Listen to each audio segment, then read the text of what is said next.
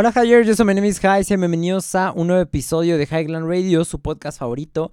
Muchísimas gracias por estarme acompañando en un episodio más. Y pues Hires, lo logramos, este es el episodio número 50, de verdad estoy bien, bien, bien, bien contento porque pues nunca pensé que llegáramos a hacer 50 episodios, porque ahorita digo, dice 50 y se son como de, eh, no parecen ser tantos realmente, ¿no? Pero sí es un montón, o sea, por ejemplo, cada, o sea, son mínimos son 50 horas, ¿no? Porque cada uno duraba una hora, eh, pero pues dependiendo, ¿no? Porque hay unos que son más largos. Pero eh, sí, la neta está bien cañón, o sea, hacer, son 50 semanas, 50 episodios, 50, em, pues, ¿cómo les diré? Como, mm, como son como anotaciones o, o, sí, como de las cosas que he anotado de los temas y todo eso. La neta sí es bastante. O sea, y yo no pensé que el podcast fuera a llegar a, tanto, ¿no? O sea, lo que voy es que a continuarlo, más que nada, ¿no? O sea, porque también dije, es... Lo inicial les digo que por amor al arte, o sea, por el... Porque me gustaba el formato de podcast y porque yo quería platicar y porque quería hacer este rollo. Eh, entonces fue por eso que inicié el podcast, pero realmente no pensé como que que se podría llegar a volver como uno de mis contenidos que están como que más eh, resaltados, se podría decir, o que son como que más pues sí, em, principales más bien, porque era muy, muy X, ¿no? Igual al inicio pensaba que, por ejemplo, no lo iba a hacer con, con cámara, ¿no? O sea, por ejemplo, el primero, si se acuerdan, fue con voz nada más. Y así yo pensaba que iba a ser el formato. Porque igual no era algo como que pensaba como que mm, invertirle tanto en cuanto a, producción y edición y cosas así. Era de que lo grabo, prendo mi compu, prendo el micrófono, acá lo grabo y ya, paz, ¿no? Se sube. Y ya con eso ahí quedamos. Igual y dije, lo único que voy a meterle acá como que eh, de post es como que hacer el intro. Y ahí queda. Pero pues ya después ven que, bueno, pusimos la cámara y que acomodita el fondo y el, micrófono y el brazo del micrófono, eh, todas estas cosas como para irlo mejorando un poquito más, ¿no? Entonces, este, pues sí, la neta, no, no me imaginé que, lo seguiría haciendo tanto tiempo, pensé, dije, igual y sí lo llego a dejar en algún momento, como por ejemplo el del despacho de Guato, que ese sí lo tuve que pausar porque la neta ya me estaba eh, llenando de muchas cosas, o sea, por ejemplo, ya en ese tiempo cuando estaba con lo del despacho todavía... Uh, creo que en ese Ajá, sí, era cuando estaba comenzando a hacer los streams, todavía estaba haciendo lo del despacho y ya no me daba tiempo porque era como de tengo que investigar lo de este podcast y tengo que hacer los streams y tengo que hacer mis videos de TikTok y todavía tenía que hacer el video del viernes, este aquí en YouTube y ven que ahorita pues nada más prácticamente el canal está 100% dedicado al podcast en su totalidad, en, su, sí, este, subo el, podcast, subo los clips y así sucesivamente. Y ya pues de repente cuando llegue a salir algún video pues lo voy a postear así, ¿no? Pero ya no estando como con una prioridad siguiendo una agenda, ya es más que nada como para el podcast. Y ven que les digo, por ejemplo el despacho de Guato ese sí lo tuve que pausar porque pues la neta sí ya, ya me estaba, me estaba... Juntando muchas cosas, me estaba saturando. Y después ya iba a llegar a un punto donde pues no iba a cumplir, poder cumplir con todos estos, ¿no? Entonces pues lo mejor fue pausar el despacho de Guato y más o menos dije, puede ser que eso mismo llegue a suceder con, con el Highland, ¿no? O sea que pues en alguna parte puede ser que ya no lo, continúe haciendo, pero pues no, aquí estamos, afortunadamente todavía seguimos, eh, vamos para el 50, y digo más si estamos en el 50, vamos para el episodio 100 ahora. Y pues... Estoy bien feliz, la neta, está chido, porque les digo, yo nunca pensé que fuera a tener como que cierto mm, futuro el proyecto así tanto, o sea, como que les fuera a gustar a ustedes, porque pues varios ya me empezaron a decir después de que, Javi, me gusta mucho tu podcast, o sea, yo todavía me alegro mucho cuando alguien me dice en, por ejemplo, lo, normal que me dicen en, Twitch o en, en, los en vivos de TikTok es de que me gustan mucho tus videos y eso pues obviamente pues es más común, o sea, igual lo agradezco, pero igual es un poquito más común porque pues me volví... Eh, un poquito pues popular por los videos, ¿no? Por los de TikTok.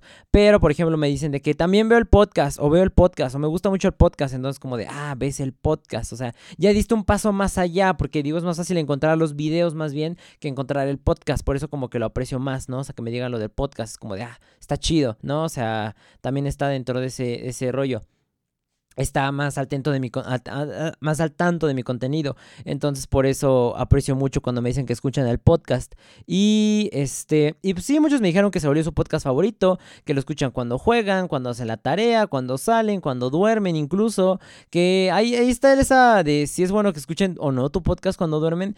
Porque hay unos que me dicen que mi voz es como que relajante, ¿no? Entonces que por eso lo escuchan cuando duermen. Y yo también les digo, yo una vez escuché un podcast para dormir. Ya tiene mucho tiempo que no lo hago, que ya no escucho ni siquiera ni música para dormir. Antes sí lo hacía, pero este... Mm, por ejemplo, me acuerdo que una vez puse el de, el de creativo, el de donde estaba de invitado este Toy Selecta, y lo puse ahí. Y pues me quedé dormido, o sea, la neta, yo sí soy de dormir rápido, o sea, yo no tengo broncas realmente. Si me acuesto en mi cama, sí me voy a quedar dormido.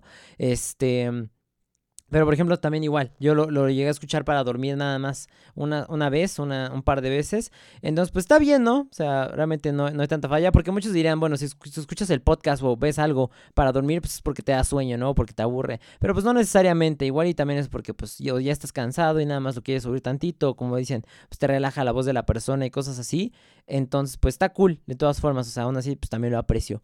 Em, y pues sí, ¿se acuerdan que el a inicios de, del año, finales del año pasado, les dije que quería comenzar a, meter invitados, ¿no? Este, porque pues sí, o sea, dije, pues como, eh, o sea, chistes, yo lo que voy haciendo es que con mi contenido, que cada cierto tiempo lo voy metiendo algo nuevo o intento meter algo nuevo. O sea, por ejemplo, hubo un tiempo donde lo nuevo que había metido, pues fue, por ejemplo, hice hacía mis unboxings y lo nuevo que metí fueron, por ejemplo, los videos de TikTok, se podría decir. Después de que ya entré en TikTok, lo siguiente fue el podcast y ya no empezar ahí como que ir metiendo algo nuevo. Después del podcast pasó un tiempo y lo nuevo que metí fue el despacho de Guato, cuando todavía se hacía en conjunto, ¿no?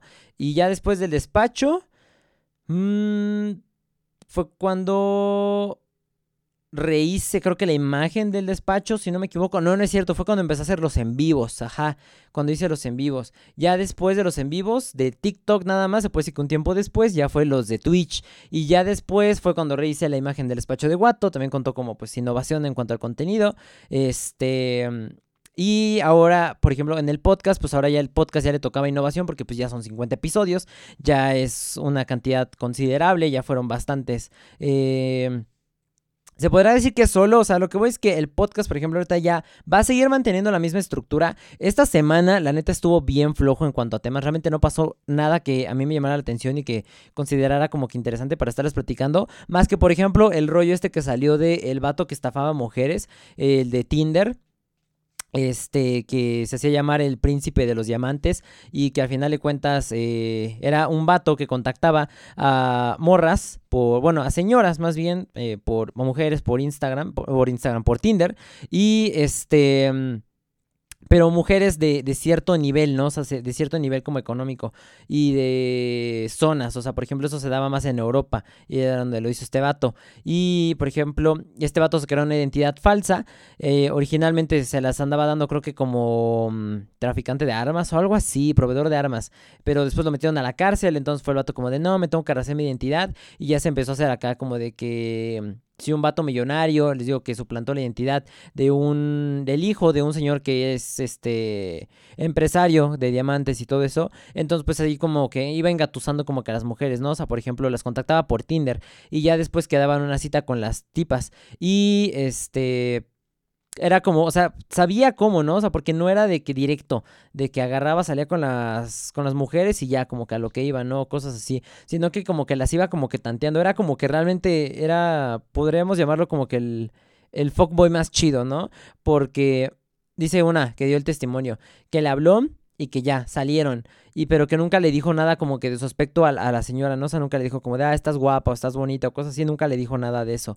Este, pero que por ejemplo la llevó a cenar, creo, y en un hotel y que también la llevó a un club y no sé qué, entonces como que la como que les mostró que tenía dinero el, el cuate para que así fuera como de, ah, es millonario, pues sí me conviene estar con él, ¿no? Y al mismo tiempo como que las fue como que enamorando, se podría decir, este, como que ese rollo de que a la gente, bueno, al, menos a las morras, algunas, les atrae como que los vatos como que no les hacen tanto caso o como que no son como que tan, tan directos, tan encimosos, se puede decir, depende, ¿no? Algunas, pero por ejemplo son esas, ¿no? Tipo, les digo, los fuckboys. Entonces, este como que se iba armando su estrategia el compa.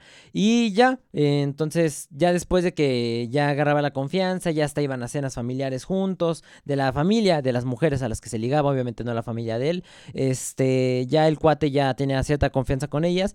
Y ya les decía, no, pues que necesito que saques una tarjeta de crédito a tu nombre, préstamela. Eh, necesito que me prestes tanto dinero porque estoy en peligro, porque pues como soy acá magnate y millonario, pues hay gente que está detrás de mí, entonces necesito varo, préstame el varo. Y es ahí donde vamos a las cosas como extremas que hace la gente como que por amor, ¿no? O por confianza. Ya digo, hasta eso yo pensé al inicio, pensé que nada más era por medio de internet, o sea, yo pensé que este vato solo las contactaba por Tinder y ya de ahí pedía como que dinero prestado, o sea, de que todo era por medio de textos, ¿no?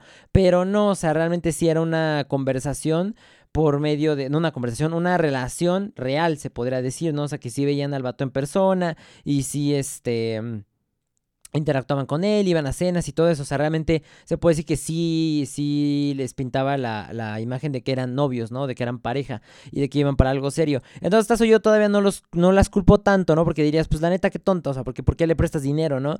Pero pues para ellas puede ser que sí iba en serio, o sea, la neta sí las engañaba chido, de que pues veían que, digo, sí, imagínate, o sea, si tú vas, y digo, aún así también te pasa de repente, por ejemplo, a mí en cuanto a redes y todo eso, ya hay como que tener más cuidado de, no porque alguien muestre que tuvo un poco de dinero, quiere decir que realmente signifique que tenga más, ¿no? O sea, o que sí sea real ese rollo, porque por ejemplo te pueden hacer una demostración leve de que, mira, sí tengo tanto, como lo hacía este vato, ¿no? De que, mira, te llevo un antro, pago todos los tragos, ah, porque sé que pagaba todas las botellas, todas las salidas, ellas no pagaban nada, les pagaba el taxi y ya, ¿no? Entonces como de, ah, mira, pues me pagó todo esto, quiere decir que sí tiene mucho dinero, quiere decir que sí es millonario, pero no realmente quiere decir que sea eso, ¿no? O sea, quiere decir que pues igual y, este, pues como las apuestas, ¿no? Como los boletos de lotería, de que gastas tantito y ya después recuperas de otro lugar, ¿no? Entonces igual este vato, o sea gastas un poquito en una noche, pero pues después le vas a robar más a las morras, ¿no? Y pues es una por otra y como que le vas invirtiendo. Entonces, pues eh, no quiere decir eso, ¿no? O sea, que realmente ahorita que te demuestren una vez que tienen dinero no quiere decir que lo tengan siempre.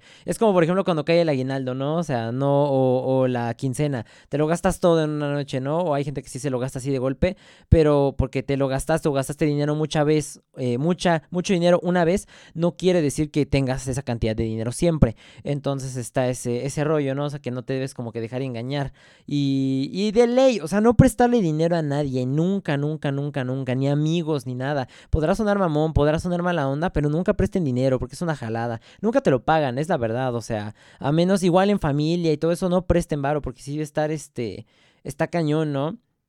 No, no, no, no. Y menos a, pues estos vatos, o sea, como tal, no es, digo, todavía pues, te lo prestarías a tu, a tu esposo y cosas, pero si ya eres tu esposo, ¿no? O sea, no es tu novio, o sea, no está, no hay algo que, que los una como tal, no hay un documento, no hay algo que sea como de, ah, es tu esposo y pues no se va a ir con tu dinero, ¿no? Igual y si te lo pago, igual y no, pero pues están unidos por un papel, ¿no? Se lo cobrarás de otra forma, pero por ejemplo estas morras le prestaban dinero pues al novio a final de cuentas, o sea, sí, sí las engañaba chido, pero pues igual, no quita que le estaban prestando dinero técnicamente a un desconocido, porque pues estas morras son así, no conocen la familia del vato ni nada, entonces pues igual sigue siendo lo de prestar, este, lo de hacer cosas extremas por amor, entonces la neta, yo digo que ahí la culpa es 50 y 50. Culpa del vato, obviamente, por haber hecho la tranza, ¿no? Y culpa de las morras por haber confiado en un vato nada más porque, pues, les endulzó tantito el oído y les mostró que tenía un poco de dinero.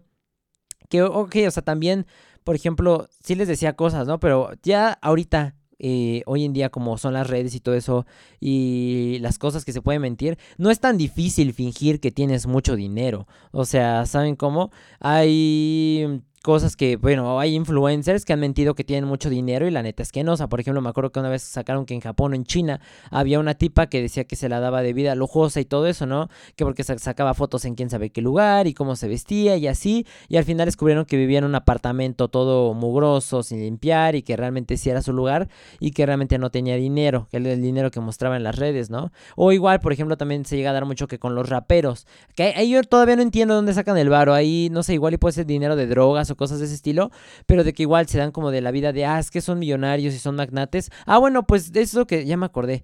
Em, por ejemplo, decían que este, un rapero, este Young Thug, dijo que el 80% de los raperos que parecían ser millonarios en realidad, en realidad estaban endeudados, en realidad no tenían dinero, porque como tal no era el dinero de ellos, sino que era el dinero de la disquera que después les tendrían que pagar, siendo amarrados por un contrato y cosas de ese estilo. Entonces que por mucho que mostraran que la cadena de diamantes, la ropa Gucci, eh, o de streetwear o de marcas caras y todo eso no realmente quiere decir que tuvieran esa cantidad de dinero, ¿no? O sea, que la neta, pues tenían el varo, porque, ah, también, por ejemplo, dicen que a veces les prestaban la ropa, ¿no? Por ejemplo, se da mucho también, por ejemplo, en ciertos trabajos, creo que son como, por ejemplo, de los que trabajan en televisión y cosas así que les prestan la ropa, por ejemplo. Pero bueno, digo, ya si trabajas en algo así, ya es porque ganas un poquito mejor, ¿no?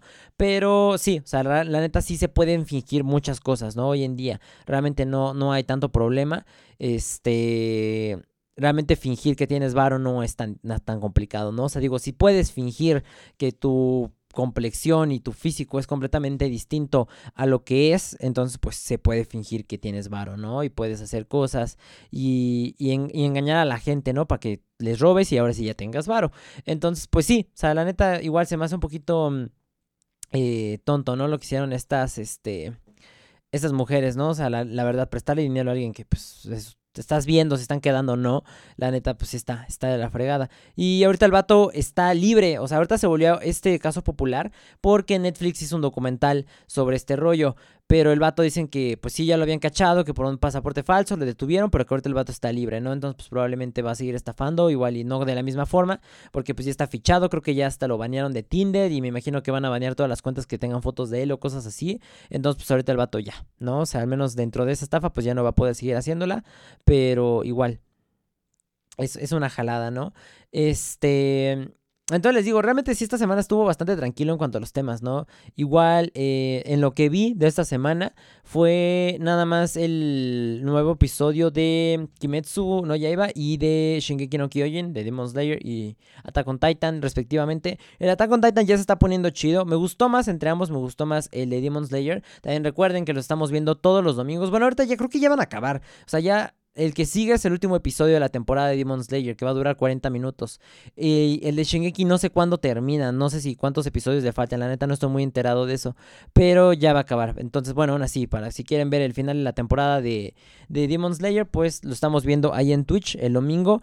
Los, estoy viendo los episodios como a las 10, 10 y media pm hora México, depende ahí en el stream, les digo pues a qué hora lo vamos a ver. Pero sí, estuvo, estuvo chido, la neta. A mi consideración, el nuevo episodio de, de Demon Slayer es el mejor que ha salido hasta ahora del, anime, o sea, del, anime de Demon Slayer. Porque él me dijo como de, de todos los animes, no, o sea, nada más del anime de Demon Slayer. Porque la neta sí estuvo muy padre, la animación estaba muy chida. Em, todo, todo, todo, la verdad me gustó muchísimo la pelea eh, de este... Usui contra el hermano de Daki, la neta sí estaba bastante padre con este Yutaro y sí estaba bien cool, de hecho aquí tengo mi pequeño, mi Usui chiquito, guáchense, está bien chido, Está bien, bien, bien, bien bonito. Y lo más cool es que sí es, o sea, hay muchos peluchitos, porque por ejemplo, donde compré este peluchito, lo compré en una plaza donde venían cosas frikis, entonces, bueno, en una como islita. Y eh, tenían varios peluchitos, pero por ejemplo tenían de Tanjiro, de Nezuko, de Rengoku, de este... Mm, creo que de... Us no es cierto, de Usui no tenían. De... Mm, Zenitsu y no me acuerdo de quién más tenían. Pero eh, costaban 300 baros, pero no eran originales, ¿no? Estaban como que 2, 3, o sea, la calidad estaba, eh, más o menos. Y por ejemplo, este de Usui es un poquito más chiquito que los otros. Eso no es tanto porque es un peluche grande, la neta. A comparación, bueno, es un llaverito grande, se podría decir, a comparación de, de los otros. Este. Pero es original. Este es de Bandai. Está bien chido. O sea, este es de Bandai. Es de una línea de Van Presto. Se llama Bandai Spirits Co. Así es lo que dice. Y según yo era una línea de Van Presto. Aquí está. Dice Demon Slayer Plush as Series 3. O sea, quiere decir que es de, esta es la serie 3. Este Usui es parte de la serie 3. De esos peluchitos. Está bien bonito porque hasta tiene sus sus armas acá atrás, bonito y todo, como que de esponjita con la cadenita y todo. O sea, está bien detalladito, el ojo está bordadito. Que ahorita ya le falta una mano a Usui, le falta un ojo también. Entonces falta como que hacerlo más canon. Pero. Pero la pelea y todo eso en el piso se veía bien chido. Y pues ahorita. También vi que tenían otro. Porque tenían este Usui, tenían a este a Himejima, creo que es así como se llama, si no me equivoco. De repente se me olvida el nombre de los, de los personajes. Pero eh, también lo tenían, pero no trae sus armas. Porque ven que trae su arma, él trae como con una bola, un, creo que es como una hecha con una bola con picos, ¿no? Si no me equivoco. Este, pero no traía su arma, traía su capita. Este, su. Mm, su. Su. Ay, ¿cómo se llama la capa esta que traen los, los pilares? Su. Su jar. Jar, jar, jar, jar, jar no me acuerdo, neta me quiero equivocar, no me acuerdo cómo se llamaba. Este... No, no me acuerdo cómo se llamaba. Pero bueno, el caso es que traía su, capita esta, ¿no? Se veía bonito. Y estaba igual ahí con sus manitas, creo que estaba como rezando, si no me equivoco. Pero estaba bonito también, pero dije, pues ahorita como está la temporada donde sale Tengen y todo eso, dije, pues va a estar chido comprar el Usui, ¿no? Está más bonito. Aparte de que pues entre, digo, no hemos visto, bueno, al menos los que ya leyeron el manga, pues ya saben cómo funciona o cómo es eh, Himejima, pero al menos ahorita los que estamos viendo, pues nada más el anime, porque no he visto, no he leído el anime, el manga de Demon Slayer, pues la neta no, no sé qué tranza, o sea, yo todavía puedo ser de los que se spoilean. Este. Pero pues ya me, encariño un poquito con Osui, ¿no? La neta está chido. Aparte es el único pilar que se pinta sus uñas, entonces pues está cool también ahí como que hacemos, eh, ya tenemos eso en común. Y sí, me gustó bastante ese y el de mm, Attack on Titan ya está empezando como que lo del retumbar y toda esa cosa, ¿no? O sea, de que Eren ya se volvió el titán fundador y todo ese desmán. Entonces está padre, o sea, también está cool. Pero me sigue gustando más Demon Slayer. O sea, me gusta más la animación. Me gusta más cuando se pelean acá chido, pero... O sea, porque Attack on Titan también tiene momentos épicos y cosas así, pero me gustan más las peleas de Demon Slayer. Aparte de que siempre me ha gustado porque es como tiene la animación moderna, pero aparte tiene como que en general el anime tiene como muchas cosas del Japón tradicional, entonces también me late bastante. Este, entonces nada más fue son los únicos dos que vi y pues sí, realmente eso fue todo lo que sucedió esta semana en cuanto a temas, ¿no? Entonces, les digo, yo les, les había comentado en diciembre que quería empezar a meter pues invitados al podcast y, y todo eso, ¿no? Entonces pues afortunadamente las redes sociales pues eh, justo lo hablaba pues ahorita con nuestro invitado que que, bueno, ya lo hablé de eso después, de que nos había como que hermanado a muchas personas, ¿no? O sea, que muchos, muchos nos empezamos como que a hacer nuestros grupitos, se podría decir, y a llevarnos bien entre distintos creadores. Entonces, pues, dentro de lo que cabe, he conocido a muchas personas dentro de las redes, ¿no? O sea, hasta eso no me es tan difícil como de que hablarle a alguien y como de, oye, ¿quieres venir a mi podcast? Tengo tal, tal, tal, y hago esto y lo otro y así, sino que ya me topan, ¿no? O sea, ya realmente la mayoría de los que conozco, pues si no he interactuado con ellos mucho, pues al menos sí, pues de vecino, pero nos llevamos bien, ¿no? O sea, de que no soy como que un completo extraño para ellos. Entonces, pues afortunadamente he podido juntar como que una lista bastante grande de personas que pues próximamente estaré invitando al podcast y ahorita ya tenemos el primero.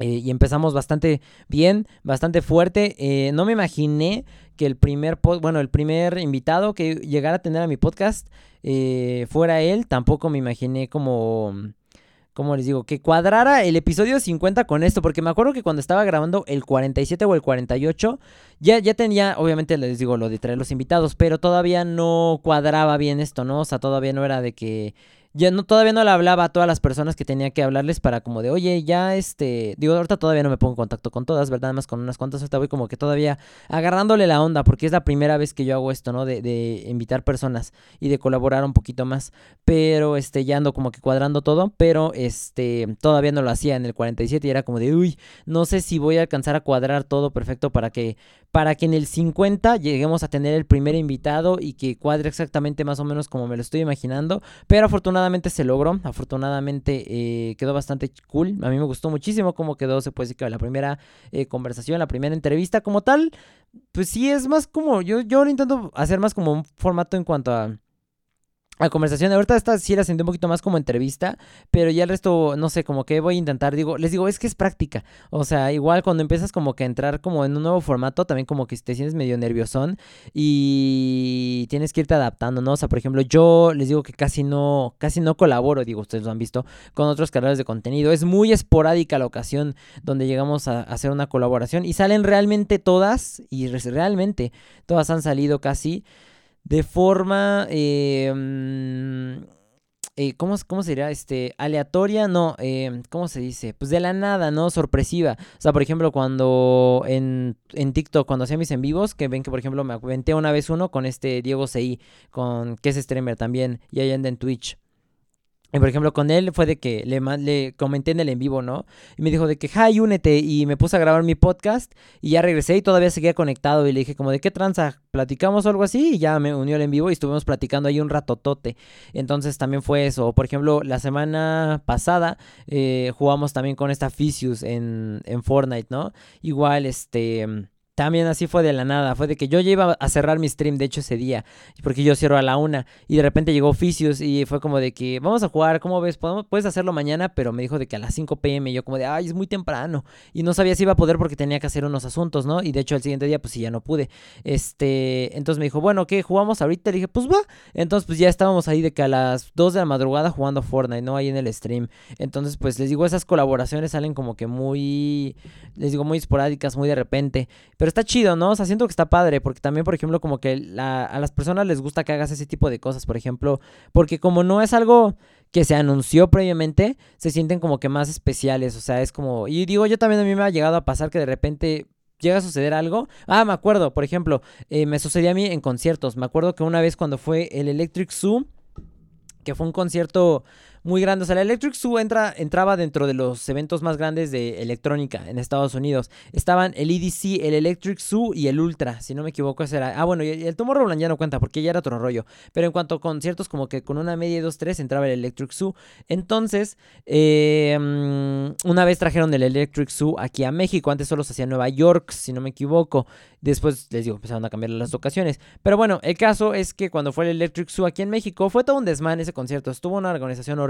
Fue en la Arena Ciudad de México. Y me acuerdo que eh, estuvo mala organización. Y aparte creo que no se vendieron tantos boletos porque trajeron DJs muy buenos, la neta. O sea, en, yo creo que antes era antes de que el EDC trajera tantos DJs como los traen ahora, antes de que trajeran como con mejor flyer. Siento que el EDC fue como la lista de descubrimiento semanal de Spotify. ¿Saben cómo? Porque al inicio fue de que te avientan unos DJs, me acuerdo el primero que fui, fue como de que unos DJs acá comercialones y ya no, a ver qué tal jalan. Y ya después, conforme fueron pasando los años con el EDC, se fueron adaptando mejor al público mexicano. Y ya fueron metiendo de que reggaetón, sonidero, este... Mm, pues sí, ¿no? Urbano, más cosas así, pero ya más adaptado a México. O sea, ya como de los DJs que realmente pedían que iban a tener un buen público, de que ya fue cuando empezaron a meter cosas que ya no eran como que tan comunes o tan comerciales aquí en México, más que en la escena electrónica, de que ya se empezaban a meter en no sé qué, Alice in Wonderland, Kill the Noise, Snails y cosas así, que por ejemplo no es un DJ tan popular como por ejemplo Avicii, David Guetta, Martin Garrix, cosas de ese estilo, ¿no? O sea, ya le empezaron a variar más y ya se empezó a parecer un poquito más a los lineups de los otros EDC. Entonces, este, les digo, trajeron el Electric Zoo y trajeron DJs muy buenos. Lastimosamente no se vendieron tantos boletos, no entiendo por qué, no sé si fue por el venue o qué fregados, pero me acuerdo que había un escenario que estaba en la parte que era como donde era pura terracería, en la parte afuera de la, de la, de la Arena Ciudad de México, porque fue horrible. O sea, hagan de cuenta que estaba el escenario principal era donde estaba dentro, donde se hace lo de la arena, ¿no? O sea, donde están, donde hacen lo de las luchas, lo de las motos, cosas de ese estilo.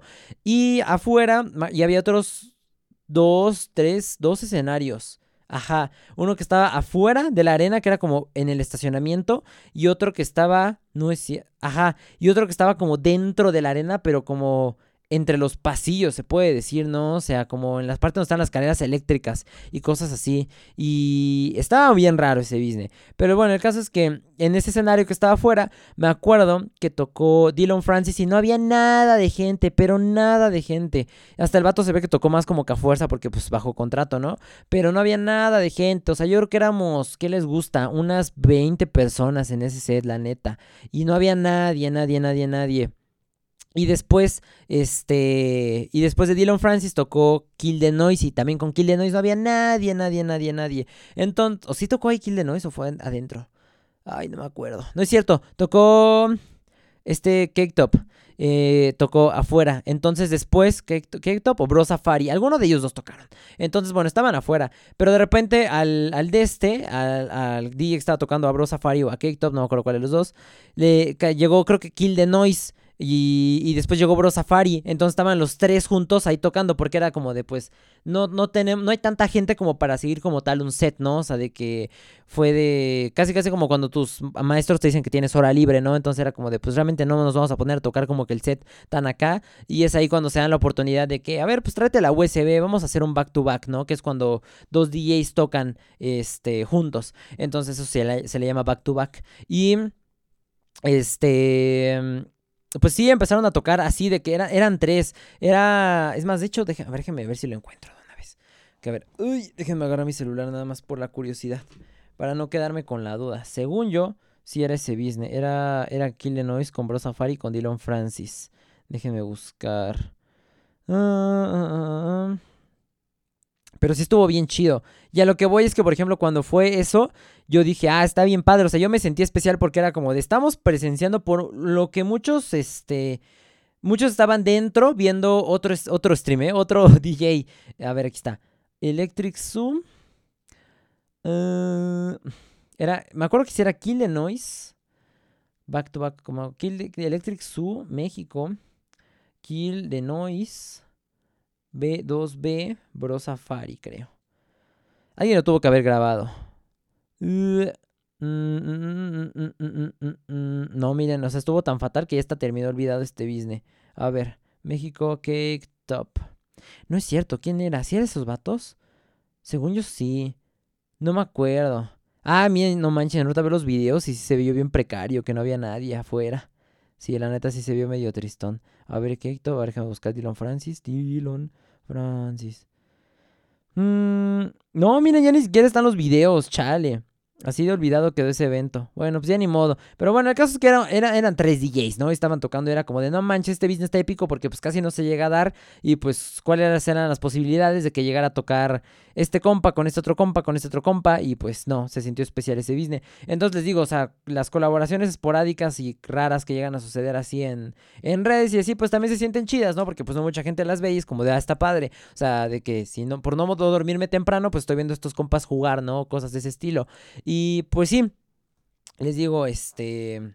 Ya, ya, me perdí en la parte que estaba diciendo, bueno, lo de las colaboraciones, ¿no? Que realmente no colaboro tanto con otras personas, pero pues ahorita ya como que lo estoy intentando y todo, ¿no? También porque pues está chido, eh, pues platicar un poco más y así, pues a veces son pláticas bastante cool, ¿no? Entonces, pues bueno, ya afortunadamente les digo, logramos eh, que el episodio 50, este episodio, tuviera el primer invitado y el primer invitado pues la neta está bien chido, es, digo, ya lo vieron en el título, ya para que la malla de nuestro invitado, no sé qué, pues es Lalo Garza, ¿no? O sea, ya lo vieron en el título, la neta está bien cañón. A Lalo yo lo conocí y bueno, lo digo igual al inicio del podcast, cuando, pues en, TikTok, ¿no? O sea, fue la primera vez que lo conocí. Yo creo que muchos de nosotros conocimos a Lalo por medio de TikTok, o sea, de que ya habíamos escuchado su voz, todos mínimo ya lo habíamos escuchado una sola vez, como cualquiera de los personajes, como Krillin, como Elmo, como este, mm, como este, ah, como Josh, como este Francis, todos ellos, ¿no? O sea, lo llegamos a escuchar una vez, pero como tal no sabíamos quién era la persona que estaba haciendo la voz, ¿no? O sea, la neta, no estábamos tan familiarizados con el doblaje como lo estamos hoy en día. Y eh, pues sí, yo lo conocí por medio de TikTok. Me acuerdo que cuando yo estaba empezando, él ya estaba bien, pues estaba posicionado, ¿no? O sea ya era de que cuando le estaban haciendo las preguntas de tú hiciste Elmo, tú hiciste este, tú hiciste este otro y así. Entonces, eh, me acuerdo que cuando sacó, eh, cuando llegó a 3 millones de seguidores en TikTok, fue cuando regaló unas eh, postales autografiadas y sacó de varios personajes, sacó de Gara, sacó de Bleach, sacó de este, de Ichigo que diga, sacó de este Lucio, de Overwatch que es la que yo tengo, y sacó de varios, ¿no? De Francis, de Josh, y yo quería una de las postales y dije, ah, pues cámara, me voy a poner a postular acá, y era de que quien, el comentario que tuviera más likes se la ganaba, y dije, pues yo ya tenía como que una cantidad de seguidores pues considerable, ¿no? Tenía 30 mil, pero pues que había conseguido bien rápido, entonces fue como de, pues le voy a entrar y voy a ver que me tiren paro para la postal, y pues sí me tiraron paro, o sea, desde ahí fue cuando fueron como que las primeras demostraciones de que pues, mi, comunidad sí me apoyaba bastante, ¿no? Entonces, eh, sí, varios tiraron paro y ganamos la postal, entonces de que para mandármela, pues Lalo me tuvo que seguir para mandar un mensaje directo. Y pues ya me lo mandó y todo. Y desde entonces me mantuvo, me mantuvo ahí el follow, ¿no? Digo, cualquier otra persona hubiera sido como de, pues ya te seguí, ya te mandé la postal, pues ya te dejo de seguir, ¿no? Porque pues ya, ¿para qué, no? Este, pero pues se mantuvo ahí. Ya después eh, llegamos a interactuar una que otra vez dentro de los videos. Porque, por ejemplo, pues llegaba a comentar algo, se llegó a meter a mis en vivos algunas veces. Yo igual le comentaba todavía en sus videos y todo. Y pues ya, como que ahí sabíamos de la existencia, al menos él sabía de mi existencia, ¿no? Es más que nada. Y pues sí, ahí siempre lo mantuvimos y todo. Entonces pues ya fue de que, pues dije, a ver si, si quiere, ¿no? Y la neta, pues sí se rifó bien chido porque pues igual y les digo, o sea, pudo haberme dicho de, nah, no, no, no quiero salir en tu podcast, ¿no? O dejarme en visto, ni siquiera leerme o algo así. Pero la neta se portó muy buena onda, Lalo, la neta me cae muy bien. Este, y pues sí, ¿no? O sea, la neta comenzamos el el proyecto con el pie derecho. Esta sección se va a llamar Platicando con. Eh, y pues sí, es donde voy a estar pues hablando con distintos creadores de contenido, no sobre los temas que yo toco aquí en el podcast, porque sé que son temas que incomodan a muchas personas y que muchos no quieren hablar porque pues los pueden funar y pues sí, ¿no? O sea, sé que mucha gente no va a estar, o sea, no se quieren aventar el riesgo, que, no, que digo, y es comprensible, de meterse en temas polémicos y cosas así, ¿no? O sea, no son acá como yo de que, ah, no importa, vale gorro. No, o sea, hay gente que les digo, no, no les gusta andar dentro de esto, pero eh, pues sí, ¿no? O sea, más que nada es como para platicar de ellos en cuanto a lo que se dedican, eh, dependiendo, ¿no? O sea, a veces un poco más personal, a veces un poco más profesional, dependiendo de con quién estemos hablando. Pero pues sí, ese es el propósito de, de, de esta nueva sección, ¿no? Y ahora les digo, el formato del podcast va a ser el mismo. Esta semana les digo que estuvo pues bastante light, entonces realmente no hay mucho que yo les pudiera como que meter en cuanto a temas normalillos, que aún así pues ya me aventé media hora hablando de todas formas. Pero bueno, o sea, el, el chiste de esto es que va a ser igual mínimo 45 minutos, una hora yo hablando y después una hora o un poquito más de una hora, dependiendo de cuánto tiempo nos den cada invitado, pues platicando con ellos, ¿no? Este... Ahora también van a ser por Zoom ahorita las, las pláticas, se puede decir, porque eh, pues todavía sigue lo de la pandemia y así, y aparte pues todavía es un poquito más rollo, o sea, apenas me estoy acostumbrando, ¿no? Entonces todavía no soy de de que ya tengo acá el setup y todo para andarme moviendo, ¿no? De que para hacer un podcast y así, que no es tan complicado realmente, por ejemplo, lo, tengo ya otro micrófono de estos y se conecta a la interfaz, entonces nada más tendría como que comprar otro brazo de micrófono para, no sé, en alguna locación poder acomodarme, pero el chiste es eso, ¿no? Tener una locación y yo pues aquí como que en mi cuarto pues todavía no estoy como que acá y, y pues tienes que mover a la gente y es más difícil de que cuadre porque te tienes que mover de un lugar a otro, entonces para hacerlo más práctico para ambas partes, pues es por Zoom, ¿no? Ahorita digo intentando de todas hacer con la mejor calidad, con una cámara que se vea chida, que es la webcam de la, de la iMac se ve bastante bien. Y pues igual con el audio del micrófono y todo, entonces pues igual, ¿no? O sea, que, siga siendo un, un contenido de calidad. Pero pues nada más, eso sería todo, Hires. Eh, al menos por mi parte, por esta sección del podcast.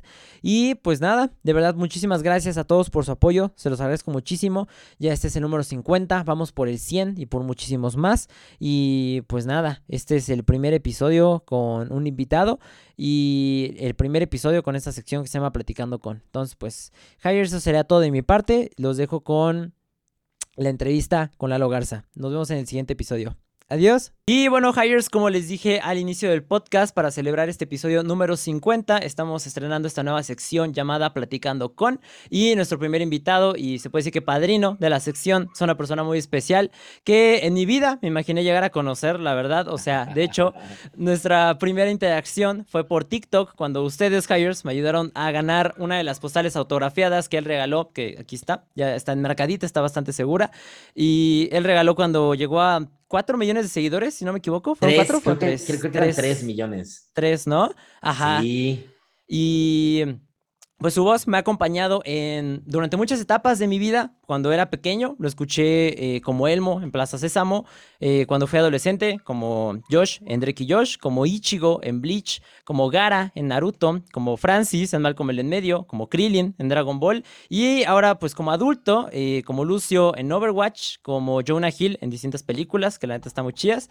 Este, como Sander en La Casa de los Dibujos. Como Stan Marsh en South Park. Y pues entre muchas otras, ¿no? Y pues, Hires, en el episodio de hoy tenemos a el gran Lalo Garza. Lalo, bienvenido. ¡Eh! ¿Cómo estás? Muy bien, Lalo, ¿tú cómo estás? Bien, gracias, amigo. Muy bien, muy contento de estar aquí contigo. Hasta que se me hace platicar, nada más nos vemos por TikTok, pero nunca platicamos. Sí, nada más, ya hacía falta. No, de verdad, muchas, muchas, muchas gracias por aceptar la invitación, de verdad. No, gracias a ti por invitarme. No, mil, gracias, de verdad, por regalarnos un poquito de tu tiempo aquí a los Hires. De verdad, eres una de las personas que más aprecia mi comunidad. O sea, la verdad, sí todos te conocen, o sea, realmente. Y te digo, te aprecian mucho, de verdad, así, pero cañón, cañón, cañón, Muchas cañón. gracias. Entonces, Muchas gracias. Ahí pues es que ya estoy viejito, ya les genero ternura. Y es como de, ay, el tío Lalo. Y al ratito, en cinco años, me van a decir, ay, el abuelito Lalo.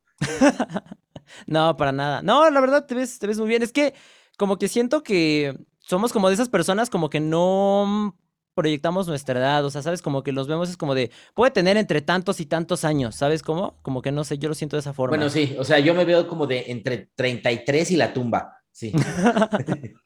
Pero tú te ves súper joven, tú estás súper chavo también. Sí, la verdad sí, sí me lo han dicho bastante, y sí, mi rango de adivinanza de edad sí está bastante amplio. Pero pues, así está esto. Eh, entonces pues vamos con la primera pregunta, ¿te parece, Lalo? Venga, va. Ok, lo primero es, Lalo, ¿tu familia te apoyó cuando decidiste ser actor? Sí. Eh, sí, y ser hijo de alguien, bueno, más bien pertenecer a una familia que no está en el medio artístico y querer ser actor siempre es un reto, porque de pronto tu familia te quiere apoyar, pero no sabe cómo. Y digamos que pasó un poquito en mi casa, eso le pasó un poco a mi madre. Era como de, sí, yo te apoyo, nada más no me descuides de escuela, eh, yo te doy libertad de que hagas todo lo que quieras, pero pues obviamente ella no tenía como gran conocimiento de, ah, mira, te voy a llevar aquí, te voy a meter a hacer castings, vamos a hacer cine, te voy... No, era como de, pues todas tus cosas, yo te dejo, yo te apoyo y, y pues si necesitas un día que te ayuden algo, dime y te ayudo. Y pues desde, digamos que desde los 14 años me dio como la libertad para, para moverme, ir, venir. Y bueno, aparte vivíamos en otras épocas. En aquella época yo a los 14, 15 años andaba en transporte público recorriendo toda la Ciudad de México, salía de la escuela, me iba hasta la empresa de doblaje, salía de la empresa de doblaje a las 8 o 9 de la noche, me regresaba en transporte público hasta mi casa, que era como una hora de, de, de, tiempo. Y yo no sé si mi mamá era muy ingenua o en aquella época la sociedad era muy tranquila o qué, pero realmente nunca, nunca pasó nada, nunca se preocupó de nada. Yo siempre le hablaba por teléfono de mamá, estoy bien, ya voy para allá, ya voy para acá. Eh, ya después, un poquitito después, ya tenía mi celular, tenía mi Viper y tenía mi celular, siempre estuve en contacto. O sea, creo que la mejor manera de, apoyarme de mi familia, en este caso de mi mamá, fue dejándome hacer mis cosas. Sí. Sí, o sea, ya dejando que tú vieras cómo y, pero, o sea, sin ponerte trabas, pues, ¿no? Sí, y sabes una cosa que es súper triste. Ay, ya voy a empezar. Yo, yo, yo, tengo la maldita maldición de que cuando me entrevistan siempre digo cosas que no debo. Eh, es muy común que a los niños que hacían doblaje, los papás pues les manejaban la carrera. Y eso es súper triste porque manejarles la carrera es tú trabajas y todo el dinero, vénganos tu reino, y el niño nunca veía un peso de todo lo que trabajaban. Y ese fue el caso de mucha gente que hoy por hoy ya son adultos, pero que yo los conocí de niños, que de ellos nunca gozaron de su dinero, porque todo el dinero lo cobraban los papás y los papás vivían de los hijos. Sí. Y los papás pagaban la renta, pagaban gasolina, compraban comida, compraban ropa, mantenían a los otros hijos de lo que trabajaba el niño. Sí, sí, sí. Y eso es bien triste, porque eso se le llama explotación. A mí mi madre nunca, y óyeme bien, Jai, nunca en mi vida me quitó un peso. Ella me dijo, mi obligación es mantenerte hasta que seas mayor de edad. En esta casa vas a tener ropa, casa, comida, sustento, nunca te va a faltar nada.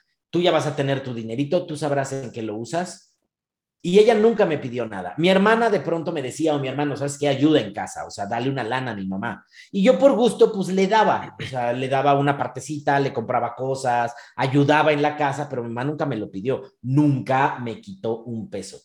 ¿Qué mejor manera de apoyarme que esa? Sí, sí, de verdad, ¿eh? Porque sí, como dices, muchos han sido explotados, tanto en... Muchos. En actores Y en doblaje, no sabes cuántos, ¿eh? O sea, no te los voy a decir ahorita porque yo no soy quien para decirlo, pero no sabes cuántos en doblaje. No juegues. Sí, me lo imaginaba más o menos. Bueno, porque lo he visto, por ejemplo, pero con, con actor normal, ¿no? Bueno, o sea, eh, en programas de televisión, comerciales, cosas así, ¿no? Pero que los llegaban los de doblaje también somos normales. Bueno, no normales, pero... pero es que, no sé, bueno, es que no, no, ¿cómo te diré?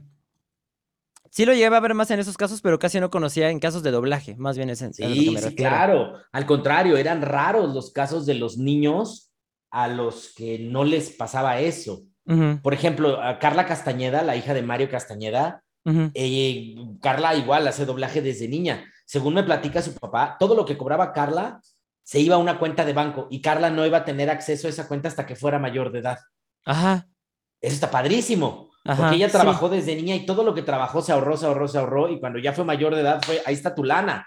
Ya, Haz con ella lo que quieras. Yo no sé qué haya hecho, digo, nunca, llegué a saberlo, nunca se lo he preguntado. Pero eso me lo platicó Mario, por ejemplo, que Carla era uno de los casos en que tampoco Carla jamás fue explotada para nada. Y eso está padrísimo. Pero hay otros casos que no, no corren con tanta suerte. Ya, ya, ya. No, pues qué padre. yo llegando y armando la controversia. Así, Ajá, sí, ya llegas y, sueltas todo acá. yo llegando y haciendo controversia. No, así estamos bien. Ahora van a empezar. Somos igualitos acá. Van a empezar los fans a preguntarle a todos los actores de doblaje: ¿A ti te explotaban? ¿A ti te explotaban? ¿A ti te explotaban? Porque Lalo Garza dijo que algunos los explotaban. ¿A ti te explotaban? Puede ser que llegue a suceder. Chale. y digamos que tu, o más bien dirías que tu influencia actoral viene de tu tía, que en paz descanse, eh, Rosanel Aguirre, o tienes otros familiares que son actores? No, Rosanel Aguirre no fue mi tía. ¿Ah, no fue tu tía? No, mi tía fue Marta Navarro. Ah, ya, ya, ya, ya. Y es chistoso porque ella no era mi tía de sangre. O sea, ella era muy amiga de mi mamá desde muy jóvenes, eran muy amigas, estudiaron juntas y se conocieron toda la vida. Y bueno, por eso yo le decía tía, porque la conocía desde que era un niño. Pero realmente no era mi tía sanguínea, o sea, siempre le dije tía, pero no era mi tía. Sin embargo, la influencia actoral, o sea, creo que ella lo que hizo fue abrirme la puerta. Decirme, mira, vete por aquí, vete por acá, toca aquí, me llevó aquí, me presentó a dos, tres personas y me dijo, muévete tú. Ella, digamos que me abrió la puerta y yo ya me moví como pececito, ya estando ahí, era busco aquí, pregunto acá, busco, toco puertas, hago pruebas, me reporto y me voy ganando un lugar. Ajá. Pero yo creo que la influencia me vino después, cuando ya empecé a familiarizarme con el doblaje y que empecé a distinguir quién es quién, en el, quién era quién en aquella época en el doblaje, que dije, wow, estos son los buenos, estos son los que me han influenciado y de ellos he aprendido. Sí, yo creo que de Marta Navarro no, yo creo que de quien aprendí muchísimo, por ejemplo, fue de Rocío Garcel, la voz de Bulma. Ella era una, es una gran directora de doblaje y una gran actriz de doblaje. Ella me influenció muchísimo porque yo de ella aprendí muchísimo de disciplina, de actuación, de tonos, de, muchas cuestiones, mucho. Eh, de su esposo, don Jorge Roy, aprendí también muchísimas cosas de, de sincronía, eh, de Martín Soto también, eh, un actor, Martín Soto es un actor que, para que la gente lo ubique, es la voz de eh, Marvin, el marciano. Mm, ajá. Es la voz de Tim Allen en Mejorando la Casa y muchas cosas más. Es la voz de, eh, de Champa en Dragon Ball Super. Mm, él es Martín Soto. Este señor es una enciclopedia ambulante. Yo de él, por ejemplo, aprendí muchísimo de lenguaje, de estructura gramatical, cosas que, aunque lo ves en la escuela, ya cuando estás en doblaje lo ves aplicado y tiene otra perspectiva. Claro. De gente como Marina Huerta, que es una gran actriz, aprendí mucho. Eh, de gente como eh, María Fernanda Morales, eh, de gente como Irving Dayan, de gente como Gerardo Reyero, aprendí mucho de ellos, porque convivía mucho con ellos y no dejaba de reconocer lo buenos que son. Sí, sí, sí. Y todo eso te va permeando, te va permeando.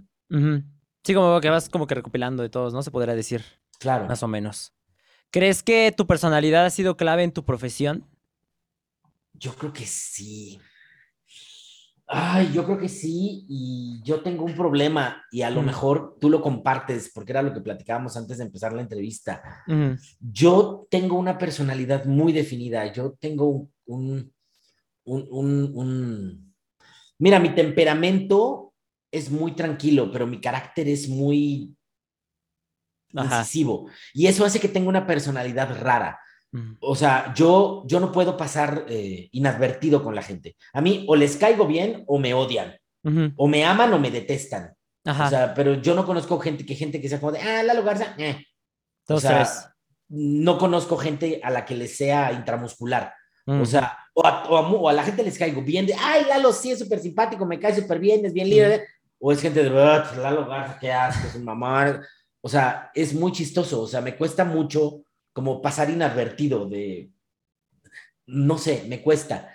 Y eso me ha hecho, eh, pues, ganarme muchas cosas y yo creo que también hasta cierto punto perderme otras, porque no soy de quedarme callado. O sea, soy muy amable, soy muy educado, soy muy respetuoso, pero cuando me hacen hablar, yo digo las cosas, soy muy directo, soy muy sarcástico y eso a la gente no le gusta. Hay gente a la que no le gusta, hay gente a la que les encanta, pero hay otros a los que no les gusta. Y yo creo que, que eso me ha traído, pues si no enemistades, yo creo que me ha traído, ¿cómo decirlo? Eh, ha influido, vaya, no sé si para bien o para mal, porque no tengo un punto comparativo. O mm. sea, a lo mejor si fuera mucho más gris en mi manera de, ser, a lo mejor, no sé, tal vez tendría más trabajo, pero a lo mejor tendría eh, menos éxito en redes sociales. No sé, no tengo un comparativo, pero de que, de que tengo una personalidad rara, la tengo. Ya. Sí, es que son, son las por otras, ¿no? O sea, podrías mantenerte como que gris, pero igual y no te sentirías muy cómodo, ¿no? Realmente, porque como es que... no puedo, te juro, John, por más que quiero pasar gris, de pronto en ciertos momentos no puedo. Me cuesta mucho. Ajá. Te juro que me cuesta. Sí, es igualito. A mí, a mí también de repente como que, te digo, podría ser imparcial, ¿no? A mí se mi, mi mamá me dice mucho que es que ser este diplomático, ¿no? En cosas así. Es más, cuando quiero, cuando quiero pasar inadvertido y me quedo callado, es como de, mm, no opino. Ajá. Y el hecho de quedarme callado, la gente lo ve raro, como de, güey, ¿por qué está callado? Güey, vele la cara, vele los ojos, güey, ¿por qué no está diciendo nada? Es como de, ¿qué? O sea, no estoy diciendo nada porque no quiero decir nada. Pero a veces hasta cuando no digo nada es como de, ah, ¿por qué no está diciendo nada? Ah, Lalo esto, ah, Lalo lo otro. O sea. Sí, como que tampoco están conformes, ¿no? Se puede decir. Sí, un poco. Mm, ¿Qué estudios tienes, Lalo? Ah, bueno, yo estudié la licenciatura en publicidad en la Universidad de la Comunicación. Además, estudié la carrera de arte dramático tres años en la Escuela de Teatro del Centro Universitario México. Además de eso, soy locutor, locutor certificado por la Secretaría de Educación Pública, o sea, tengo una licencia de locutor. En aquella época, cuando todavía se hacían exámenes para sacar las, las licencias, yo tengo licencia de, de locutor.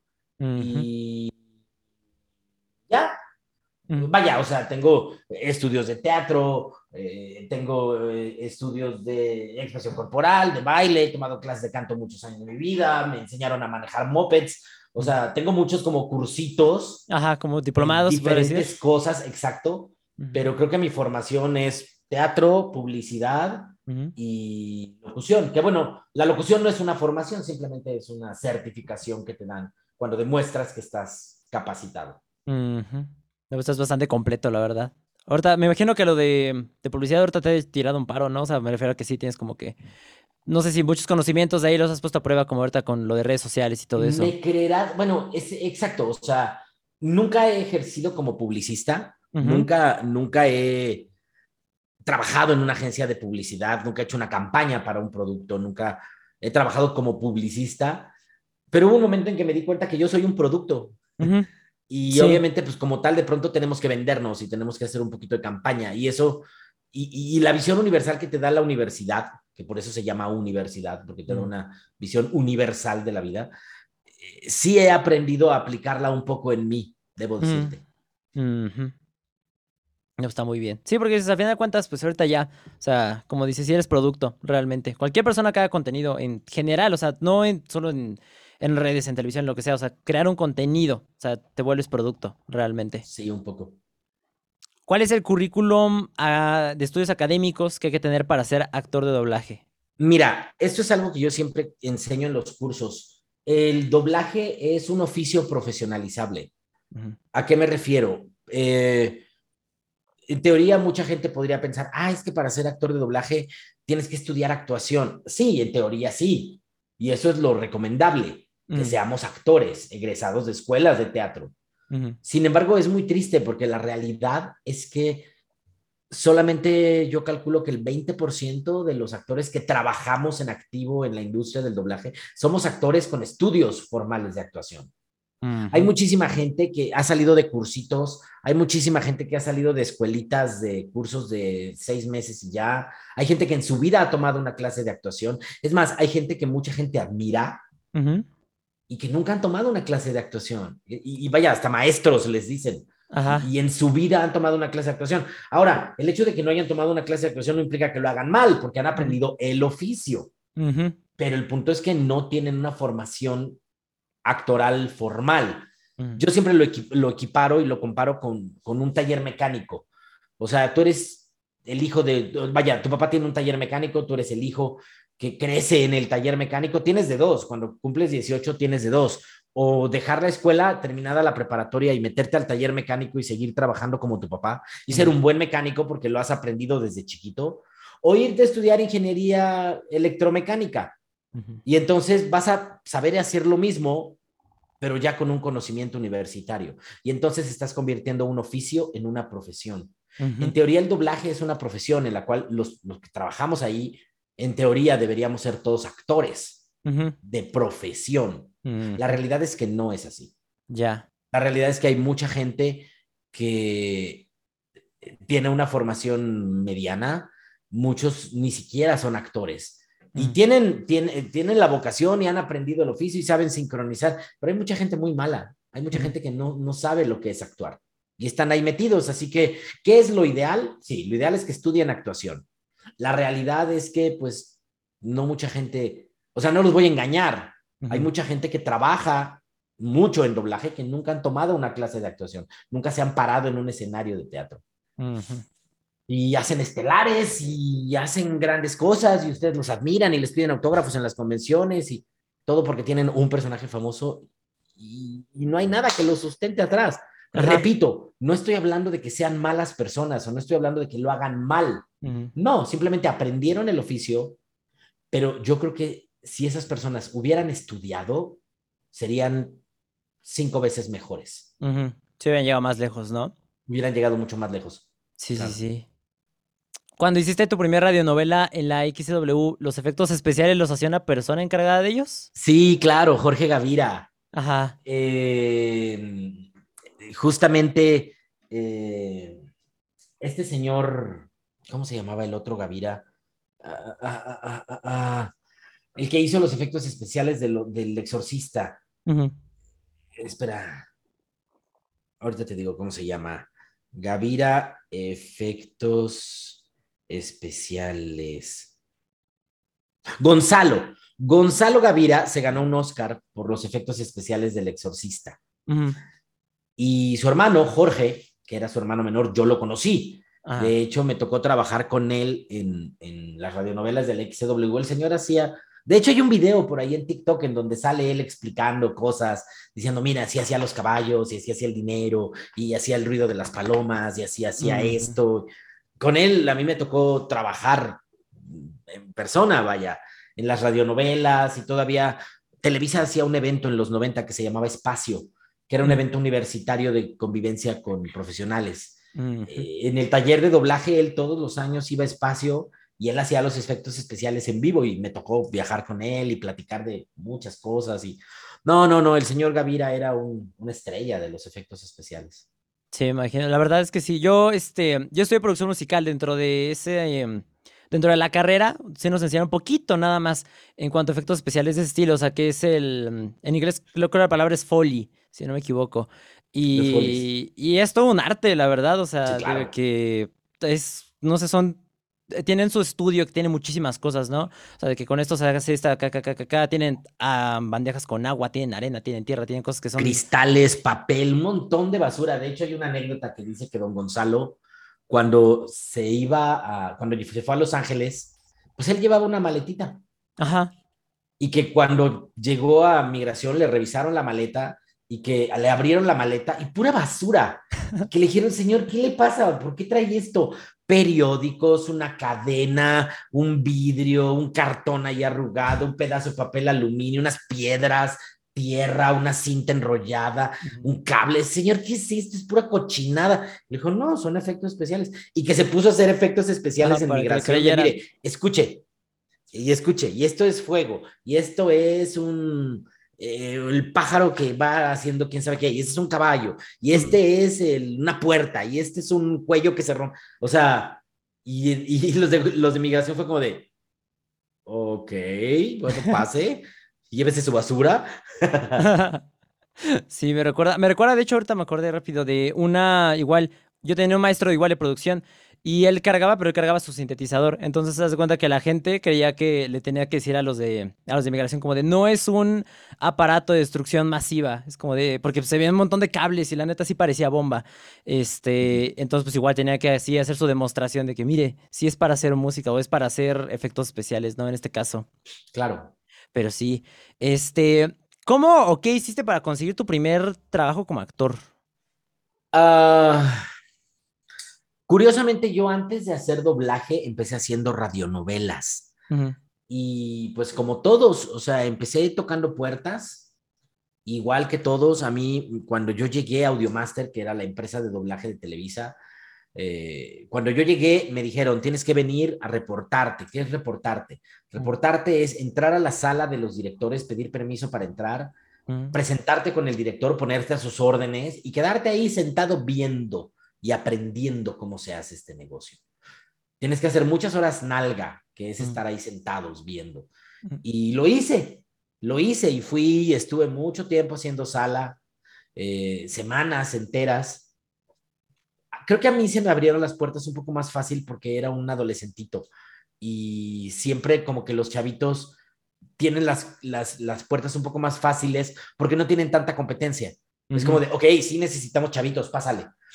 Así que, bueno, después de unas cuantas semanas de estarme reportando, eh, el gerente de producción de la empresa me incluyó en un casting, me dijo, mira, ve a tal, a tal, a tal sala y di que te hagan prueba para tal personaje de tal radionovela. Fui, me hicieron una prueba y tiempo después me informaron que me quedé que me quedé con la prueba y que iba a grabar una radionovela y así empecé a grabar radionovelas. Y después de grabar radionovelas, me empezaron a llamar para doblaje. Y pues así fue. Y ya del doblaje, eh, estuve haciendo doblaje, después saqué mi licencia de locutor, empecé a hacer publicidad y ya con una carrera en doblaje, ya después empecé a hacer teatro, empecé a hacer un poco de televisión, empecé a hacer comerciales, de locución, de imagen, empecé a hacer como varias cosas y así fue. Digamos que lo primero que me abrió las puertas fueron las radionovelas. Muy bien. Y ahorita que estábamos hablando de que sabes que tu mamá no te había pedido ni un solo peso de lo que ganabas y todo eso, ¿recuerdas cuándo te pagaron y qué hiciste con tu primer sueldo? Sí, eh, creo que mi primer cheque fue por 33 pesos. Ajá. Bueno, 33 mil pesos de aquella época. Ajá. Sería como no tengo idea cuánto Ni idea, ¿verdad? No tengo idea cuánto sería, pero eran 33 mil pesos. Y pues no, no me acuerdo qué hice con eso. Fíjate que no. No, no me acuerdo. Seguramente pues lo he de haber gastado en alguna babosada no importante, seguramente. Pero sí, me acuerdo que mi primer cheque fue por 33 mil pesos. Es más, por ahí debo, de, debo tener una copia, porque me acuerdo que le saqué una copia fotostática y ah. tiempo después me llegué a encontrar esa copia. Así que sé que por ahí tiene que estar. Creo que los 33 mil pesos es lo equivalente como a 3 mil pesos mexicanos actualmente. Yo calculo que sería algo así. Sí, más, o, menos, creo. Ajá. Como 3 mil pesos, yo creo. Aproximadamente. Ah, pues estaba más o menos acorde, ¿no? Creo creo que sí, creo que sí. Este, sé que te gusta el teatro musical. ¿Cuál es tu obra de teatro favorita? O sea, aquella en la que te gustaría participar y que digas, lo logré, puedo morir feliz y en qué personaje de ser así. Fíjate que me acaba de pasar y ahora sí ya lo puedo decir porque está a punto de estrenar. Me quedé en la puerta en José el Soñador. Eh, llegué hasta el último filtro de un personaje de, Jacob, que es el papá de José iba a hacer a Jacobia Putifar. Y al final, bueno, estaba entre dos actores y el director decidió por el otro actor. Y según me dijeron, bueno, me quedé en, en stand-by. Eh, o sea que si el otro actor decidía no entrar a la compañía o renunciaba o por algún motivo se iba, pues bueno, entonces me iban a hablar a mí. O, bueno, yo tengo la esperanza de que ahora que acaben estas siete primeras semanas de José el Soñador, que obviamente se va a alargar la temporada porque la producción es carísima y gigantesca y no van a recuperar en siete semanas, así que seguramente lo van a alargar. Yo espero que me inviten y para mí, bueno, trabajar en José el Soñador sería increíble porque es una de mis obras favoritas, que me fascina. Se me hace una obra completísima porque tiene mensaje, tiene historia, tiene baile, tiene canto, es divertida, tiene drama, eh, es glamorosa, es increíble, es majestuosa, está basada en un hecho real, bíblico.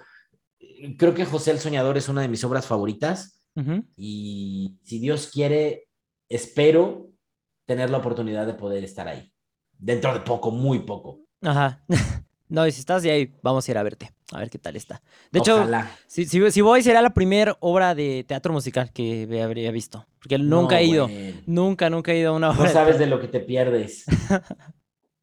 y ¿Qué obra de teatro musical que se haya producido en México consideras que superó a la producción de otros países eh, que producen excelentes obras de teatro, Cats. obras musicales. Definitivamente Cats.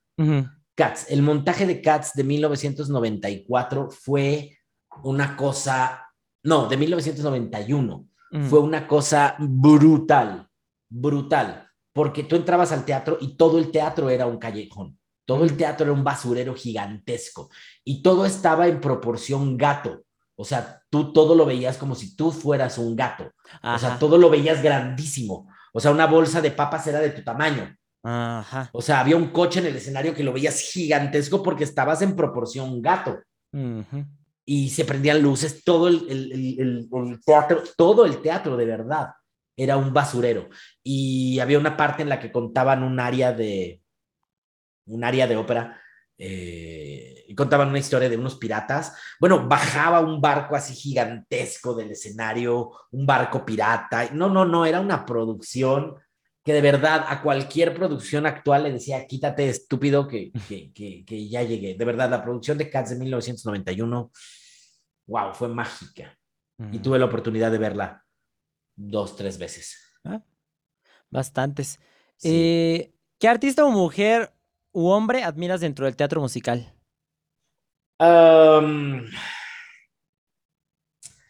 es complicado. Pero bueno, están los clásicos, o sea, Lolita es, Lolita es una diosa del teatro musical, Lola Cortés es un genio, mis respetos, o sea, canta, baila, actúa, es preciosa, tiene talento, tiene peso escénico, porte. Susana Zabaleta también canta, baila, actúa, es impresionante. Eh, y bueno, algunos amigos que a lo mejor tal vez no son tan, tan reconocidos, tan famosos, pero, pero que son grandes estrellas, Pia Un, eh, Enrique Chi, eh, Sergio Saldívar, hay varios, hay varios actores de comedia musical que son estupendos. hay, hay, gente que, que, yo quiero mucho que, y que son grandes actores. Majo, actualmente, bueno, Majo Pérez, eh, hay varios, hay varios actores de comedia musical que, que, son increíbles. Claro. ¿Cuál fue tu primer trabajo de doblaje?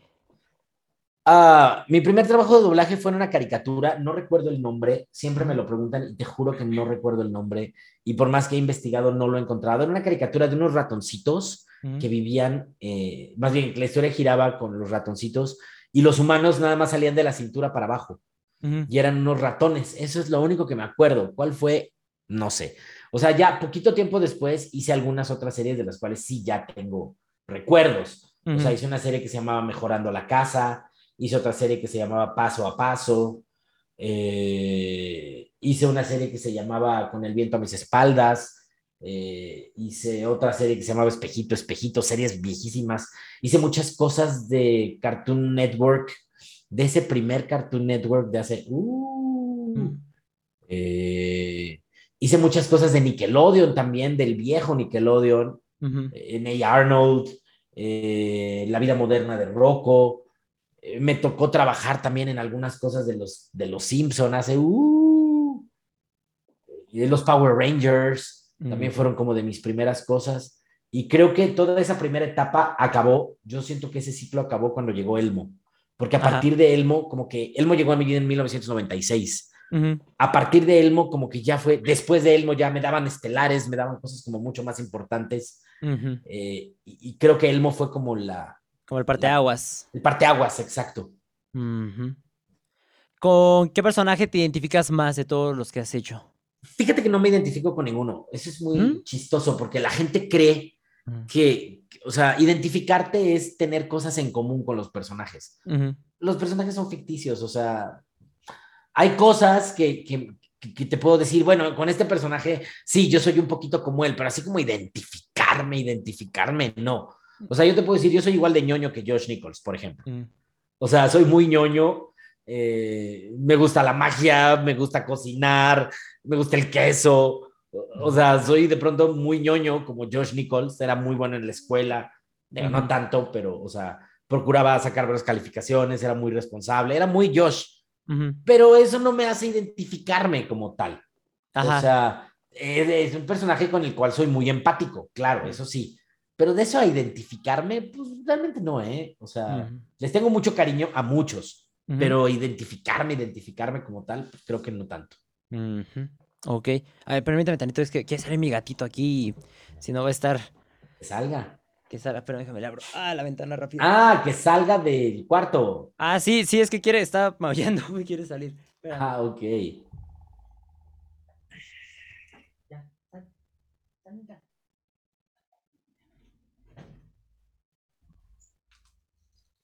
Ya, perdón, ¿eh? Que así también ando en los streams, de repente tengo que parar cada número de veces para, para que salga a tomar aire. Este, ahora sí. Eh, me quedé, aquí está. ¿Y cuál ha sido tu personaje favorito?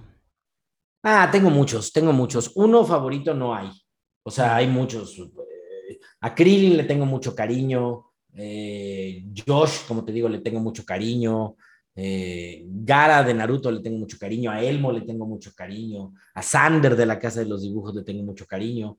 Ahora ya en cosas como más actuales, hay un personaje que se llama eh, Grandulón en los Trolls, que me gusta mucho y le tengo mucho cariño. Hay otro que se llama Sam en Huevos Verdes con Jamón, en una caricatura de Netflix muy linda. También le tengo mucho cariño. Así que, pues hay varios. Ajá, sí, como que no, como mm, que no puedes escoger entre todos tus hijos, se podría decir, ¿no? O sea, como Exacto. Cuando te preguntan así. Exacto, ¿cuál es tu hijo favorito? Pues. Está difícil de escoger. ¿Y cuál es el personaje con el que te quedaste con las ganas de interpretarlo? Ah, creo que el personaje que se me quedó en el tintero y que me hubiera encantado fue Sam, precisamente del Señor de los Anillos. Yo hice prueba para ese personaje, me hablaron para hacerme una prueba de voz Mm. para doblar a Sam en El Señor de los Anillos. Y al director le encantó mi prueba y a la gente de producción le encantó mi prueba. Pero pues el cliente siempre pierde la razón, digo, siempre tiene la razón, así que pues el cliente escogió a otro actor que también lo hizo muy bien, pero pues sí, sí me quedé con las ganas de haberlo hecho, debo decirte. Y sé que diriges, pero también, em, ¿también te gustaría producir? Lo que pasa es que el doblaje no se utiliza el término producir. Ajá. O sea, en México el doblaje no se produce. O sea, el, o sea, vaya, quien produce el doblaje son las empresas de doblaje, pero es una empresa que se encarga de todo el proceso. O sea, si a lo que te refieres es si me gustaría ser empresario y tener una empresa de doblaje. Ah, como algo, ajá, como tuyo, tuyo, ¿no? No, no, no. O sea, es creo que demasiada, demasiado estrés y no lo amo tanto como para o sea, hay, estrés que disfrutas, pero este creo que no lo disfrutaría porque no es tan divertido estar batallando con clientes, presupuesto, cada vez te quieren pagar menos, con fechas de entrega que les urge todo y con actores que no quieren ir o que eh, no, no van o hacen malas cosas o con director. No, no, es demasiado, demasiado problemático y no lo disfruto tanto. Sí, es como más como corporativo realmente, ¿no? O sea, no. Sí, mm. sí, es un poco eso, procesos y mm. el departamento de traducción, el departamento de relaciones públicas, el departamento de servicio a clientes, el departamento de management, eh, producción, traducción, eh, actores, finanzas. No, no, no, no, no. O sea, producir jamás me encantaría ser productor de doblaje, o sea, no. Mm, no, para nada. Eh, ¿Qué te gusta hacer más, doblaje o dirigir? Actuar. Actuar. Definitivamente. Sea en doblaje, en teatro, en lo que sea, pero actuar. Eh, ¿Cómo fue ser director, traductor y, bueno, o sea, dentro del eh, el doblaje de Derek y Josh? Eh, bonito, porque tenía el proyecto redondito. Todo comenzó, ese proyecto lo empezó a dirigir Mónica Villaseñor, que en paz descanse, que acaba de fallecer hace tres días.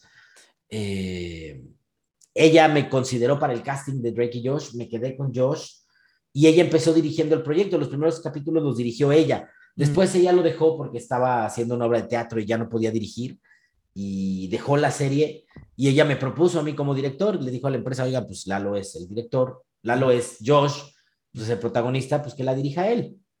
Y para eso también yo me había ofrecido traducirla porque estaba muy mal traducida.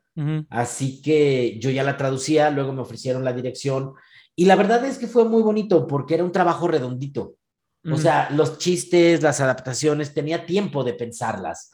Desde que me llegaba el capítulo, lo veía, lo traducía. Si algo no se me ocurría en la traducción, en el proceso entre traducción y dirección, la grabación, se me ocurría. Teníamos como muchas libertades creativas de decir ciertos términos, de hablar de ciertas cosas.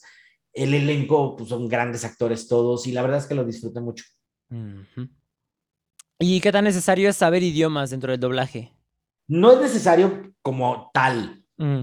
O sea, para ser actor de doblaje no es indispensable, sin embargo es de gran ayuda porque, porque estás oyendo lo que estás diciendo.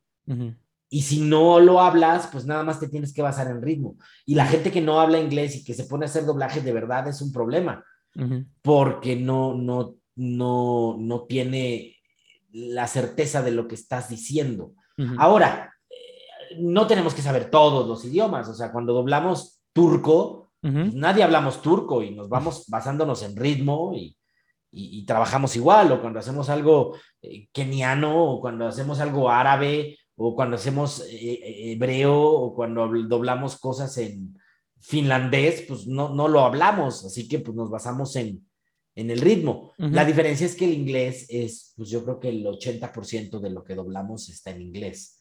Así que pues sí es de gran ayuda. No es indispensable, no es un requisito, pero sí ayuda bastante. Ok. ¿Y tú qué idiomas dominas?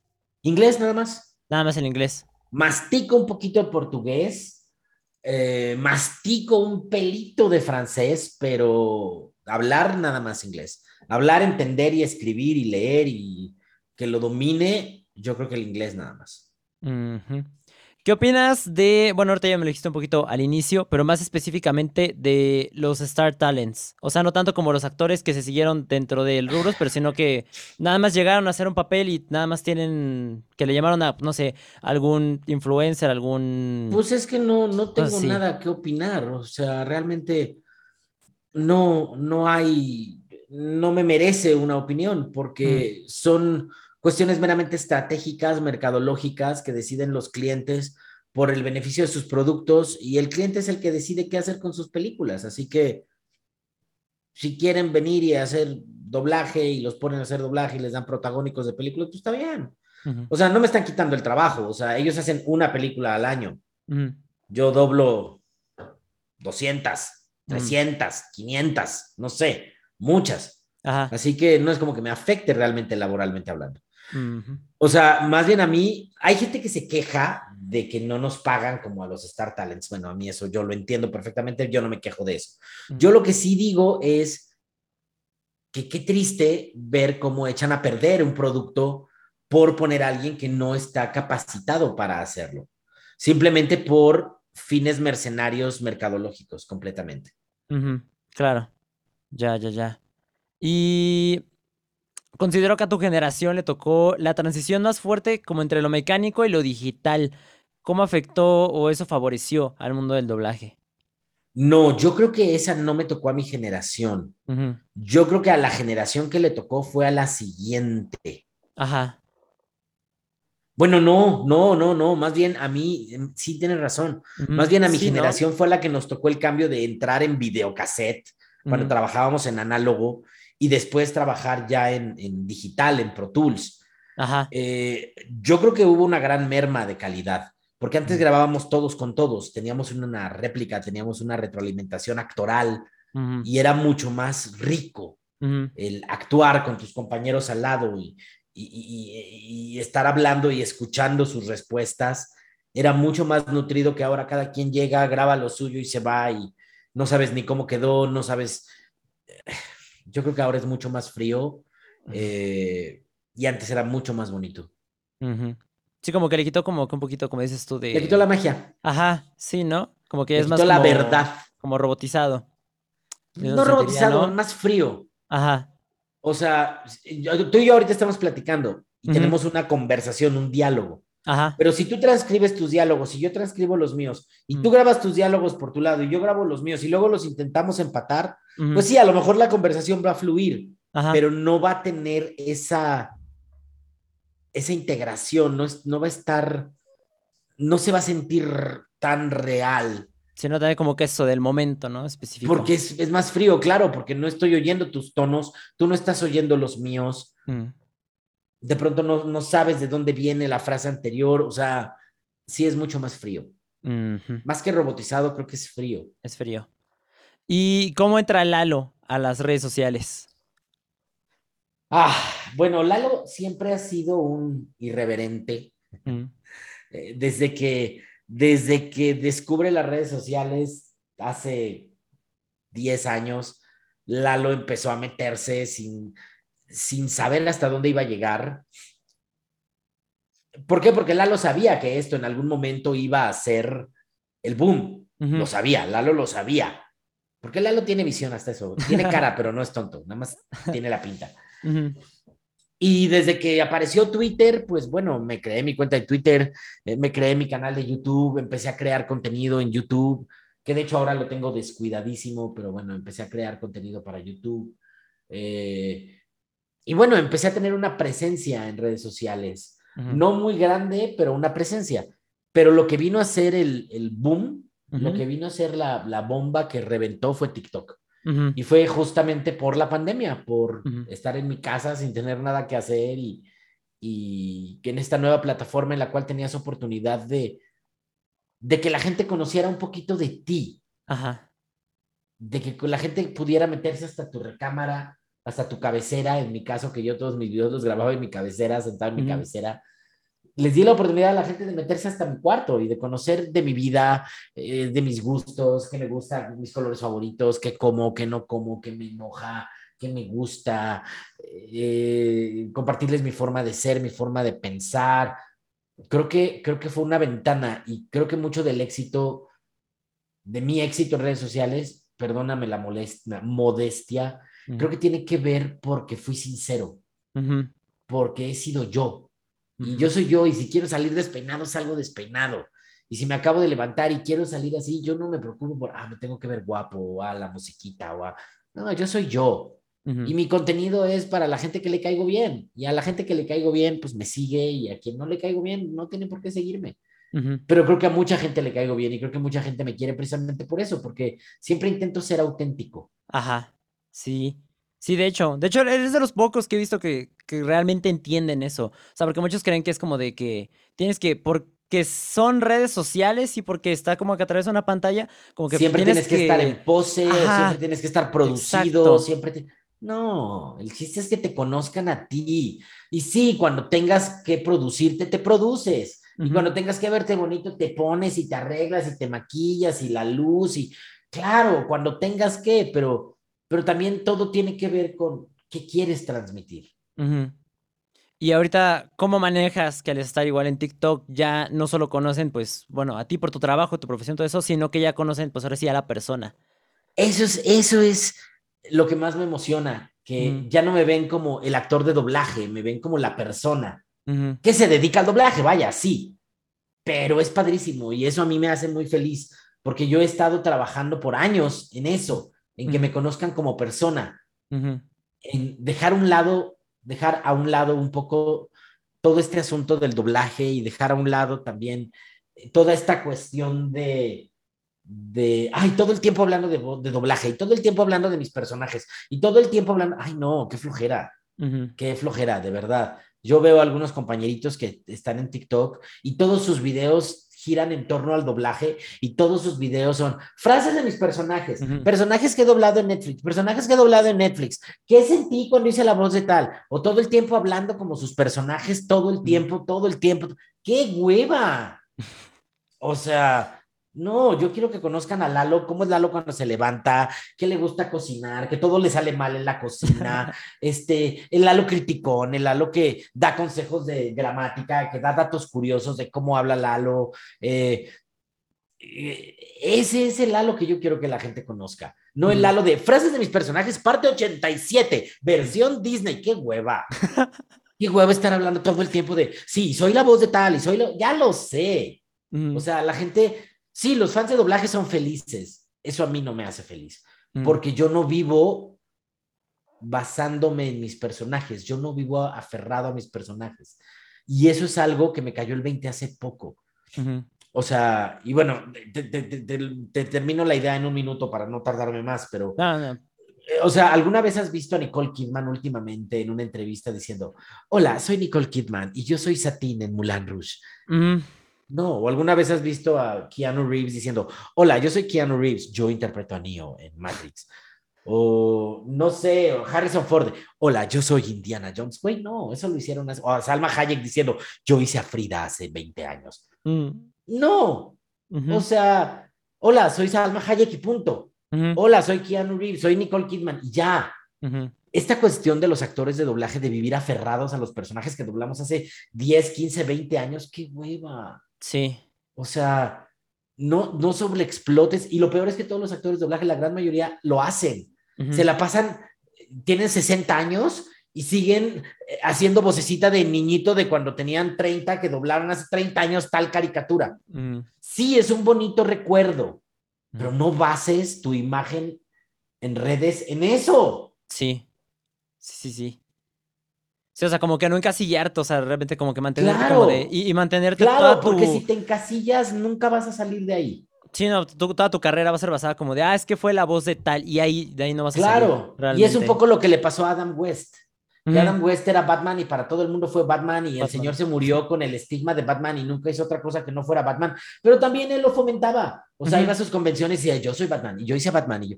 O sea, y todo, o sea, nunca peleó por salirse de ese estereotipo. Y eso es algo con lo que yo he estado luchando. Y gracias a eso he tenido oportunidad de hacer publicidad, me han caído campañas, eh, la gente ya me ubica como Lalo, no como, ay, la voz de Krillin, no. Y eso es maravilloso, porque también me han caído cosas de imagen, eh, de actuación, de imagen, y eso, eso es precisamente por no encasillarte. Ajá. Sí, no, la verdad sí te ayuda bastante. Y más ahorita, o sea, como dices, para que no te reconozcan solo por una cosa realmente. Claro. Y ahorita que dices de lo de tus gustos y lo de la cocina y todo eso, tengo una duda bien cañona. ¿De dónde salió el cereal con crema? De mi hermano. mi hermano lo inventó hace 40 años y lo probé cuando era niño y me encantó y dije, esto es delicioso y lo quiero comer toda mi vida. Y no que es que lo como diario, o sea, lo como cada tres meses, o sea, de verdad, lo como, como un plato cada corpus. Pero es muy rico y es una cosa que nadie había probado y que la gente cuando lo hice se volvió loca y fue un trending topic y, y, y, y, conmocioné TikTok y todo el mundo estaba tragando cereal con crema y es como de, güey, o sea, y mucha gente me decía, oye, es que está riquísimo, oye, yo ya lo hice, oye, a mí no me gustó, oye, a mí me encantó, ahora en mi casa todos comemos cereal con crema. Y fue un invento de mi hermano. Ajá. O sea, así. Sí, sí, recuerdo. De hecho, yo también lo hice. También hice es un video. Yo sé, me acuerdo. ¿Te acuerdas? Ajá. Grabaste un video. Y de hecho decía que creo que también le echabas la, el cereal primero, ¿no? Antes que la leche, según yo. Bueno, eso, eso es una mera cuestión circunstancial. o sea, eso fue una cosa de que en el momento del video lo hice así. No es como que sea parte del proceso, pero. Ajá. Pero bueno, y también, obviamente, la gente me.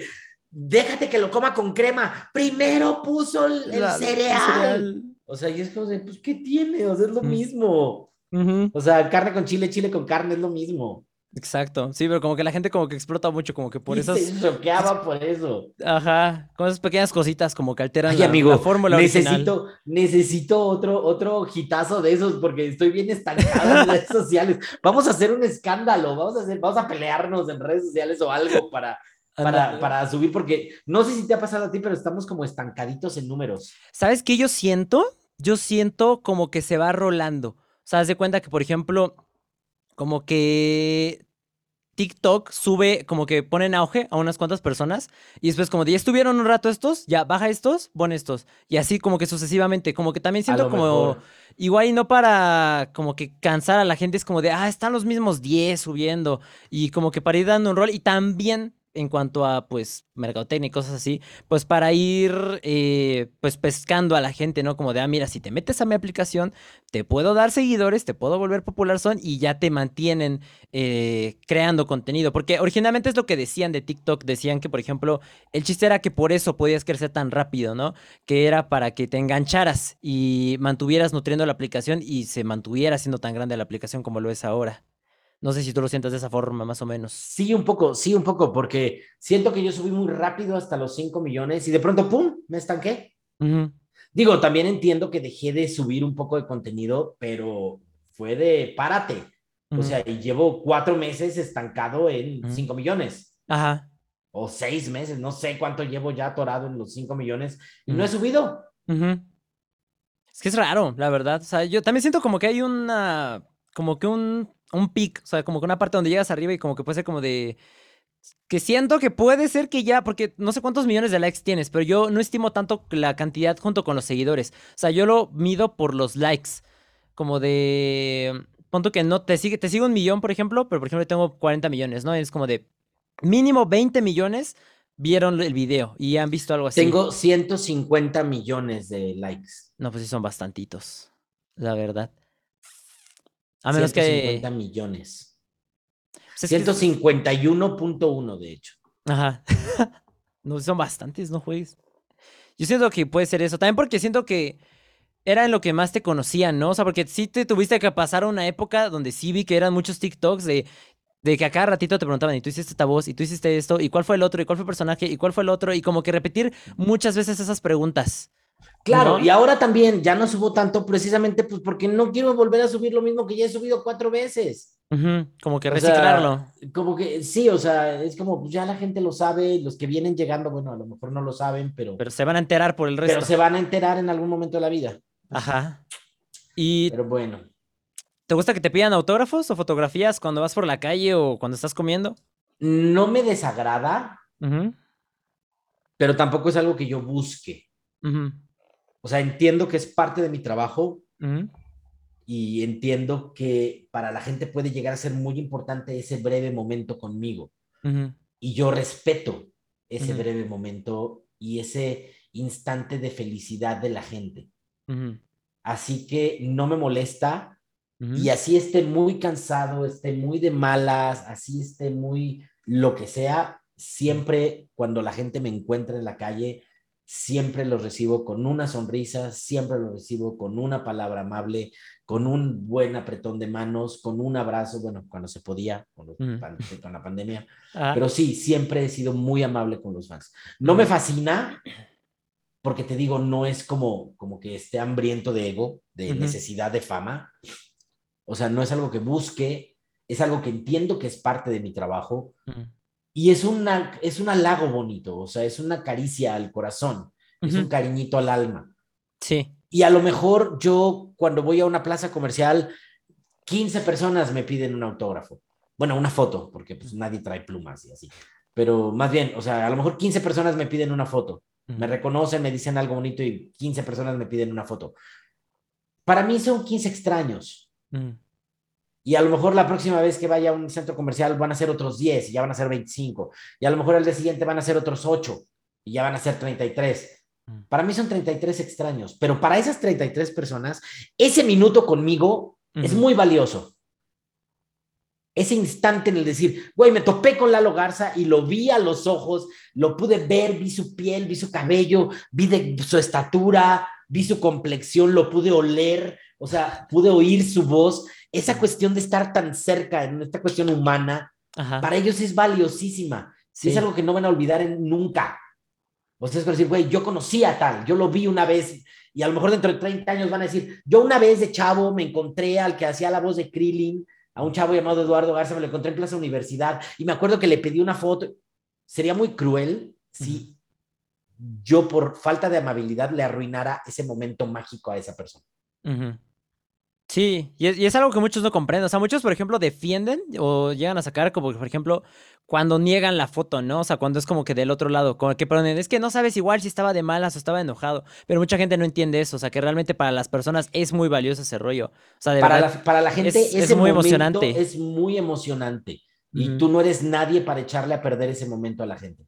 Exacto. Aparte que no sabes, por ejemplo, si, no sé, esa persona estaba triste en ese momento o estaba pasando por algo y todo eso, y tú lo mandas a la fregada, todavía se puede ser también como que un pues, detonante para que se ponga peor, ¿no? La verdad. Entonces, pues está muy bien, la verdad. O sea, te digo, hay muchos que no lo entienden de esa forma. Hay muchos que es como de, ay, pues es una foto, da igual. Igual y le va, da lo mismo, ¿no? Realmente, pero pues no le daría lo mismo por algo te le están pidiendo, ¿no? O sea, sobre todo porque es muy difícil que la gente lo haga. O sea, mm, a mí me extraña porque es como de que te pidan una foto que tenga como el, la valentía, el valor, no sé cómo de pedírtelo, la verdad sí es algo que sí, no porque no todo el mundo lo hace. ¿eh? Me ha pasado, sobre todo, mira, yo soy muy distraído, yo soy muy despistado, pero cuando llego a salir con mis amigos a comer o a cenar o algo, de pronto me dicen, ya te reconocieron allá. Mira, los chavos de allá ya te reconocieron. y, y, yo no me doy cuenta, pero mis amigos sí. Y es muy chistoso porque ya que me lo dicen, me pongo como a observarlos y sí, están como de...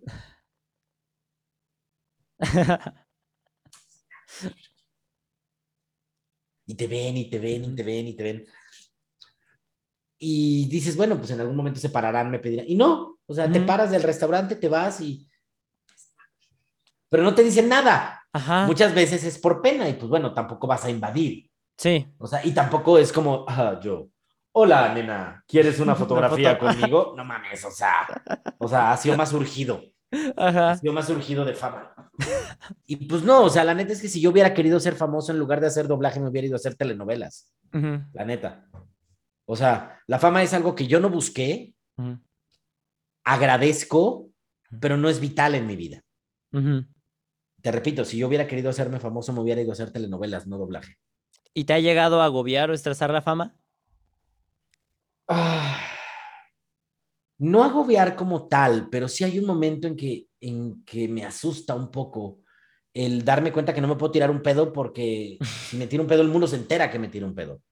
O sea, lo que yo diga ya salió, ya lo dijeron, ya en redes sociales, ya lo comentaron que Eduardo Garza dijo y que si Eduardo Garza comentó, de verdad, o sea, a mí me da miedo ya decir algo porque todo lo pueden sacar de contexto, todo lo pueden interpretar mal o todo lo pueden utilizar para sacar notas. Yo me he dado cuenta que es muy triste, pero yo soy como el vocero de las malas noticias para la prensa. Ajá. O sea, cada vez que se muere un actor de doblaje, yo tuiteo así de, ay, se murió tal amigo, te voy a extrañar, lo que sea, o acaba de morir tal, me duele mucho, lo que sea. Todas las noticias, el Reforma, el Heraldo de México, eh, Uno Noticias, eh, Milenio, eh, El Financiero, el Canal 5, todos los medios que tienen publicaciones digitales o lo que sea, es, murió tal persona, lo dio a conocer Eduardo Garza, el reconocido actor en sus redes sociales. Siempre me citan a mí. O sea, y es como, ¿por qué me citan a mí? Yo soy uno más. Ajá. Pero pues bueno, obviamente yo entiendo que pues por mi número de seguidores y por que llego a ser una imagen, pues no quiero decir pública, pero sí soy una persona medio semi pública, pues de pronto sí soy como un, un referente para los medios. Claro. Sí, igual puede ser porque te ubican, no, sé, más rápido igual por ahorita. Lo que claro, pasa con TikTok y todo es como de, ah, Simón, ¿no? Lo agarran así, de volada y pasa algo y me hablan y me dicen, oye, te hablamos del Reforma, por ejemplo, del Reforma siempre me hablan. Mm. Oye, queremos una entrevista para ver si nos pudieras compartir un poco de esto, esto con respecto a tal evento o a la ley que se aprobó o mm. al fallecimiento de tal o al estreno de tal película o al doblaje de tal otra. Mm. O sea, de pronto me hablan mucho de Canal 5, me hablan de, eh, digo, yo trabajo con Televisa regularmente. O sea, me hablan, me hablan mucho de Televisa, me hablan mucho del Reforma, me hablan mucho de medios para, para pedirme entrevistas y para pedir mi opinión. Y es como de, mi opinión, ¿qué importa? O sea, ¿yo qué? ¿Por qué les importa tanto mi opinión? Pero, pero pues bueno, pasa, creo que es un poquito parte de, o sea, creo que viene en el mismo paquete todo. Sí, sí, sí, claro, es algo como que se tiene como que tolerar un poquito, ¿no? ¿Consideras? Pues no tolerar, más bien es como acostumbrarte, porque tolerar suena como a me molesta, pero me aguanto. Y realmente no me molesta. O sea, más bien es como me extraña, pero pues bueno, me acostumbro, creo que es parte de lo mismo. ¿Consideras que la interacción en redes ha beneficiado o perjudicado a nuestra sociedad y sobre todo a la nueva generación? Yo creo que ha afectado brutalmente, ha desconectado a la gente. O sea, ya no existe una interacción social, ya no existe una interacción familiar. Y está comprobado que hay afectaciones psicológicas por estar tan metido en redes sociales. O sea, tan fácil como el síndrome de abstinencia cuando te quitan el celular media hora. O sea, es como de... ¡ah! Y, eso no es una cuestión de las nuevas generaciones. Bueno, a ellos obviamente les pega más, pero yo soy generación X y me pega. O sea, a mí me quitas mi celular media hora y es como de... Quiero mi celular. ¿Dónde está mi celular? ¿Dónde está mi celular? Mi celular, mi celular. O sea, claro que afecta, por supuesto. O sea, creo que ha traído muchos beneficios, pero también ha traído mucho, ha perjudicado mucho a la sociedad. y a la psique de la gente. Ajá. Sí, realmente sí. No, sí, como dices ahorita cuando estás como gatito, ¿no? O sea, despiertas y no encuentras tu cel y empiezas ahí como que a buscar entre las sábanas y todo eso. No, la verdad sí. Yo también lo creo igual, que realmente se ha perjudicado mucho. Como que no. No sé si no la supimos manejar realmente. O sea, porque si, si lo hubiéramos manejado de la forma correcta, seríamos como, no sé, igual y en general toda la sociedad como 10 veces más avanzada de lo que es ahorita. Pero ahorita como que pues. Como que ha ido en decadencia, más bien, realmente. Sí, creo que un poco sí. Y ahorita que estamos hablando de TikTok, ¿cómo manejas el hate? O en redes sociales en general, pero más en TikTok. Eh, fíjate que en TikTok es donde menos hate tengo. Eh, el hate de TikTok es el menor. Creo que donde más hate tengo es en Twitter. Ajá. Pero mira, o sea, ofenderte por el hate en redes sociales es como ofenderte de un insulto en un baño público. Ándale. O sea, cualquier persona se puede meter en una red social y decir, eres un imbécil, me caes mal por naco, por gordo, por feo, por viejo, por blanco, por rico, por pobre, por, por presumido, por humilde, por lo que sea. O sea, cualquier persona se puede meter a una red social a decir lo que sea. Y si tiene un poquito de poder y seguidores, puede hacer que mucha gente se meta y te diga lo mismo, pero no por eso va a ser una realidad. O sea, si yo le afecto a alguien y alguien me lo dice personalmente, bueno, entonces lo creo. Pero que alguien que yo le caigo mal, ¿por qué le caigo mal? Venga y me lo diga en redes sociales, güey, sí, tu mamá también, güey. O sea, no vale madres. O sea, claro, obviamente, si yo me equivoco y, y hago algo mal e insulto a alguien o, hago una broma que a lo mejor no debí o le falto al respeto sin querer a alguien en redes sociales, si vienen y me tiran hate, por supuesto que ahí sí me importa. Es como de, ok, perdón, sí, me equivoqué, lo lamento, o sea, no debí haber hecho esto, no, no, no debía haber dicho lo otro, perdón si se interpretó mal. Claro, obviamente ahí sí, mm. pero que la gente que solamente te tira hate porque te tira hate, mm. güey, me vale madres. Mm. Me vale madres. Al contrario, me gusta picarles el, la, me gusta meterles el dedo en la llaga, vaya. Ajá. Me gusta jugar mucho con eso todos tenemos como que un hater que está muy pendiente de lo que hacemos y los videos y todo eso. O sea, que incluso está más pendiente que los fans. ¿Tú ubicas gente que, o sea, que más o menos sabes que a cada rato te están dando lata? En TikTok no. En Twitter sí hay un par. Pero yo los tengo bloqueados. Pero me encanta porque tus haters son tus más grandes seguidores. O sea, tus haters son tus más grandes fans. Están al pendiente de todo lo que haces, están al pendiente de todo lo que dices, están al pendiente de todo en donde sales. O sea, y todo, obviamente todo es para criticar y hablar mal y decir que tú, que esto, pero están al pendiente de todo y son tus mejores publicistas porque te hacen publicidad y hablan de ti, te mencionan y te arroban. Y, o sea, yo he aprendido que la, no hay publicidad mala. No hay publicidad mala. Así que, pues está padre. Mm. Qué chido que haya haters. Sí, o sea, porque es publicidad gratis. Totalmente. Sí, yo también igual pienso que están demasiado pendientes, la verdad. Incluso más que la gente que te sigue. Pero no me afecta, ¿eh? O sea, hay mucha gente y sobre todo estas generaciones millennial o sea, esta generación de chavitos nuevos de 20 años, 19, 22, sí les afecta mucho de, ay, es que me están tirando hate, ay, es que me están cancelando, ay, es que me están funando. Y Exacto. te importa realmente. O sea, ¿quieren un ejemplo? Ahí está Kuno. O sea, Kuno es el hombre más cancelado de las redes sociales y el güey tiene 15 millones de seguidores en TikTok, o no sé cuántos millones tiene ya, 20 o no sé cuántos tiene. O sea, y le vale madres y sigue siendo su trabajo súper exitoso. Que quiero aclarar, una cosa es que sea exitoso y otra cosa es que sea talentoso. O sea, que el hecho que él venga y diga que es una celebridad y un artista, perdona, y sí que no mame. Pero lo que no podemos negar es que él, es famoso. Sí, sí, la verdad. O sea, no es una celebridad, no es un artista, pero sí es alguien famoso. Y a él los escándalos y el hate le hacen los mandados porque le tiran hate, lo destrozan y la gente va y se mete a su perfil para ver si reaccionó, si no, si ya se puso a llorar o qué opina al respecto, a ver si reacciona o no reacciona y lo siguen y lo... O sea, y por eso la gente sube. El otro día le estaba diciendo a Pablo Chagra, ¿ubicas a Pablo Chagra? Mm, el de aquí les tengo un chismilenial, por favor. Ah, sí, ajá. el otro día le estaba diciendo a Pablo Chagra que me inventara un chisme.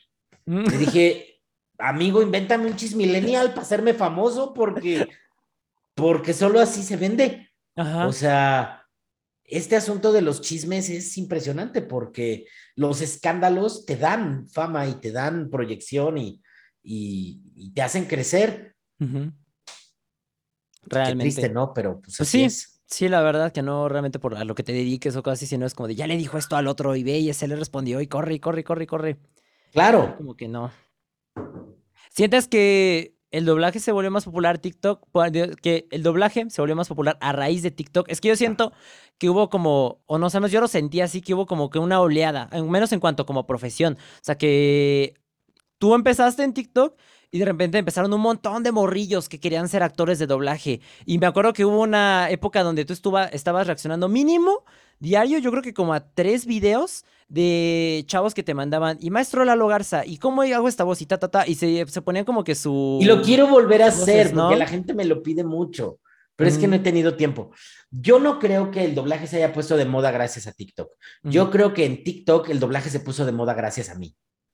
Sí, la verdad sí. O sea, suena muy egocentrista, sí, no, pero, sí lo voy a decir. Es la verdad. Creo que yo llegué a poner de moda el doblaje en TikTok. Y ahora sí ya todos los, todos los actores ya vienen y se crean sus cuentas. Y ahora sí ya todo el mundo tiene su cuenta de TikTok. Pero yo fui el primero. Sí. Y yo fui el que puse de moda el doblaje en TikTok. Y me paro bien el cuello, para decirlo. No, es que sí es la verdad, o sea, realmente sí. O sea, te digo, igual fue como con parte aguas igual, o sea, de que ya ahorita, ahorita ya están entrando, pero ya es como que muy leve, de repente. O sea, he visto cuentas de uno que otro actor, pero ya no tiene la misma repercusión igual y no, o sea, realmente yo creo que tú fuiste el primero, el primero, el primero, el primero. Sí, yo fui el primero, el primero, el primero. Y además, creo que debo, debo reconocerlo. Creo que a mí TikTok me dio mucho, mucha proyección. Hubo un momento en que salía en todos lados. Y era Lalo Garza y Lalo Garza y Lalo Garza y Lalo Garza y Lalo Garza. O sea, creo que TikTok me, me, me, me apoyó mucho al principio. ¿Qué pasó, TikTok? Y ya me olvidaste. ya me abandonaste. Pero no, creo que TikTok al principio me dio como muchísima proyección mm. y todo el mundo sabía quién era Lalo Garza. Y eso está bonito, o sea, es bonito. ¿Y te imaginaste que fuera a ser así? O sea, cuando descargaste el app dices que fue igual por pandemia. Jamás en mi pero no. Jamás en mi vida. Porque yo, yo, mira, yo no soy guapo. Yo no soy un chavito. Yo no soy particularmente chistoso. O sea, no soy un Paco de Miguel que me guste andar haciendo comedia. No soy un Emilio Treviño que tengo 22 años, estoy guapísimo y buenísimo y traigo a todas las viejas gritando atrás de mí.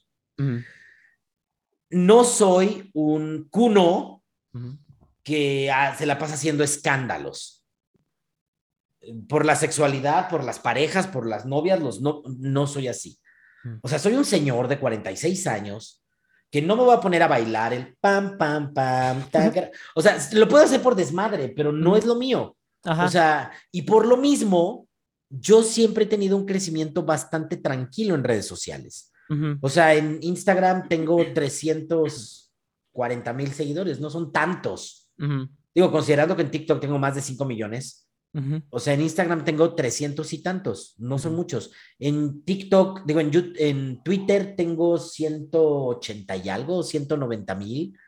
Yo dije, bueno, a lo mejor subiré a 100 mil, 200 mil. Si me va muy bien, pues a lo mejor subiré a 300 mil. Pero de pronto, madre, 100 mil, 200 mil, 500 mil, un millón, dos millones, tres millones, cuatro millones, cinco. ¿En qué momento pasó? No tengo idea.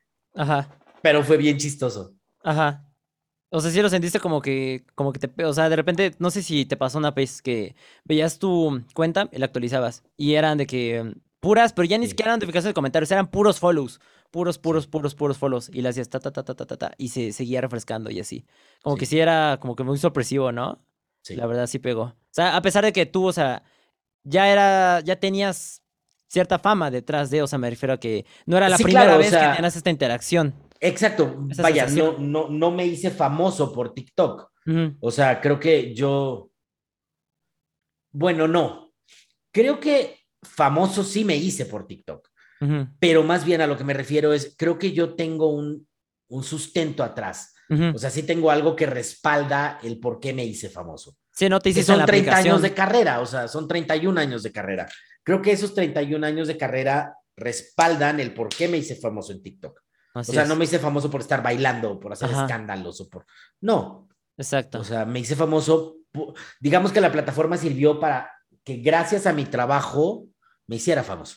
Ajá, ese es. Sí, o sea, sí tienes algo que realmente, como te digo, no te volviste famoso por la aplicación, no saliste de la aplicación, eres de los que ahorita son, sí, figura pública realmente y no te volviste popular por la app realmente. O sea, tú ya tenías algo. Entonces. Eh, claro, chiquito. Y TikTok lo potencializó muchísimo. A tal grado, bueno, que me han, hablado para campañas publicitarias, me hablan para comerciales, eh, eh, me invitan a castings de televisión, para programas, me invitan a entrevistas importantes. Y sigo haciendo lo mismo, sigo siendo el mismo actor de doblaje y director de doblaje de toda la vida. La única diferencia es que TikTok me puso en un, en un en un escaparate para que todo el mundo me viera, en una vitrina, para que dijeran, ah, mira, él es de doblaje. Ajá. No, realmente sí. Yo siento que igual, como que a mucha gente le tiró paro, realmente. A los que ya eran como que levemente conocidos, igual. Como que en general. Pero así ya lo compruebo que es realmente que a todos. O sea, antes tenía como que mi pequeña teoría de que igual y fue una ayuda leve en algunos, otros más, pero no, realmente creo que sí, sí tiró, sí tiró un paro muy grande la aplicación a todos, a todos, a todos. No. Sí tiene que ver, también tiene que ver el, el cómo le caes a la gente. Sí. Sí, realmente sí. Porque hay gente que pues nomás no tiene ángel y tú los ves y no crecen de una manera viral, o sea, es muy lento su crecimiento. Y sí, a lo mejor tienen 20 mil seguidores, que son muchísimos, o 30 mil seguidores, que son muchísimos, pero vaya, no llegan a los números de millones. Sí, no. No, ni siquiera haciendo las cosas que se podría considerar, pues, que son tendencia, ¿no? O sea, que de plano, claro. pues no hay gracia. O sea, se podría decir, claro. como dices, si no les caes bien, ni aunque sea un grupito chiquito, no la vas a armar. Ahí te vas a quedar estancado realmente. Claro. ¿No? He visto que transmites en Twitch. ¿Te gustan mucho los videojuegos? Eh, sí me gustan y además por, por años estuve trabajando en una empresa de doblaje de videojuegos. O sea, sí estoy muy relacionado con el mundo de los videojuegos, me gustan. No soy gamer como tal profesional.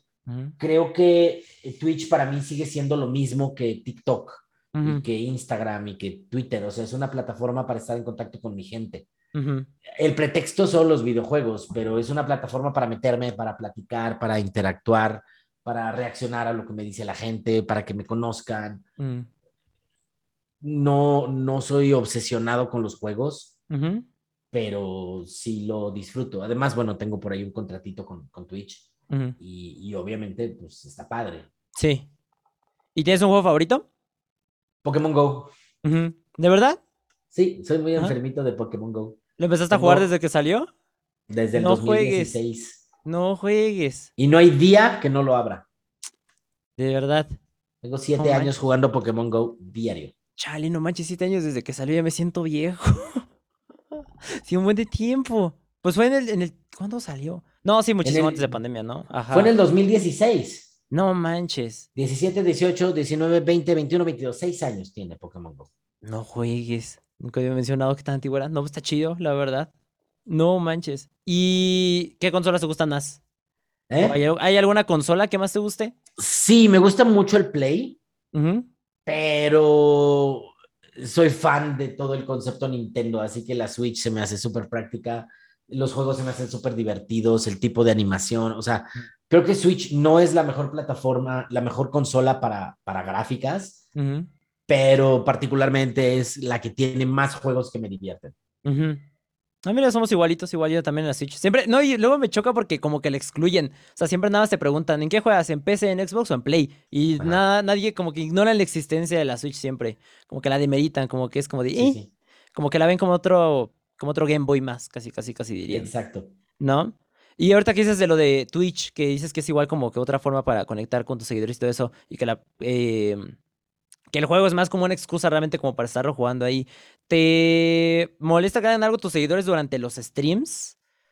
¿No? Lo ves muy, muy... Es que tienes muchos espectadores, la neta. De cierta forma siento que cuando tienes como... La media que tú tienes, por ejemplo, es como... Mm, más difícil de ver algo como que te llegue a brincar, ¿sabes? Claro, no, y además tengo moderadores. ¿Cuántos moderadores tienes? Ocho. Ah, sí, tienes bastantes. Espera, no, es eh, Benja, Frank, Esteban, Néstor, eh, Gravin, Raúl, César. Tengo siete. Tengo siete moderadores. Y los adoro, o sea, son como mis hijos todos, los amo, o sea, los quiero muchísimo, me quieren muchísimo, me apoyan muchísimo y mis moderadores, bueno, me resuelven la vida. Sí. O sea, yo no tengo que estarme preocupando por borrar, por hacer, ellos me resuelven todo. Sí. Me conocen y saben perfectamente lo que sí, lo que no, saben cómo manejar las dinámicas con la gente, saben cómo manejar a la gente, saben cómo reaccionar en casos de crisis, que de pronto me ha pasado que, que me da raid Al Capone o me da raid el Chicharo me da Ray, eh, Juan Guarnizo me da Ray, no sé, y de pronto me llegan madres, 11 mil personas. Y es como de, ¡ah! ¡ah! Esperen, esperen. Y mis moderadores saben perfecto cómo reaccionar, o sea, los amo, los amo. Y los, los, bueno, no los conseguiste, más bien los, ¿cómo te diré? Bueno, o sea, ¿son, ¿son tus seguidores? O sea, ¿salieron de ser seguidores o ya los conoces de antes? O... ¿A mis moderadores? A tus moderadores, ¿son tus amigos? Los fui conociendo, no, los fui conociendo en la plataforma. Uno o dos me los traje de TikTok Ajá. y los demás los fui conociendo en Twitch. Como que ya los ibas ubicando y es como de que quieres ser mod o algo así. ¿Tú les pedías o ellos te decían como de, ¿puedo ser mod? No, ellos lo ofrecían. Todos realmente llegaron a ser mods porque en algún momento me ofrecieron ayuda para algo. O sea, porque yo empecé a hacer streams y empecé a hacer eh, transmisiones desde cero, o sea, desde transmitir desde mi celular. Mm, sí, sí me acuerdo. Sin PC, sin nada. Y poquito a poco he ido armando todo lo que, lo que ahora ya tengo. Tengo mi mamalona, que es mi PC gamer. este, tengo pantallas, lámparas, micrófono profesional, mi setup, tengo internet maravillosísimo. O sea, ya tengo todo para hacerlo bien, pero yo empecé desde cero, sin tener nada. Y en algún momento ellos me fueron ayudando en alguna cosa unos, en otras cosas otros, me fueron ayudando de, mira, esto instálalo así, esto manéjalo así, esto lo puedes comprar aquí, yo te diseño esto, yo te ayudo a organizar lo otro. Y fueron ayudándome y fueron ganándose un lugar. Y ahora tienen un lugar, pero en mi corazón, en mi corazón.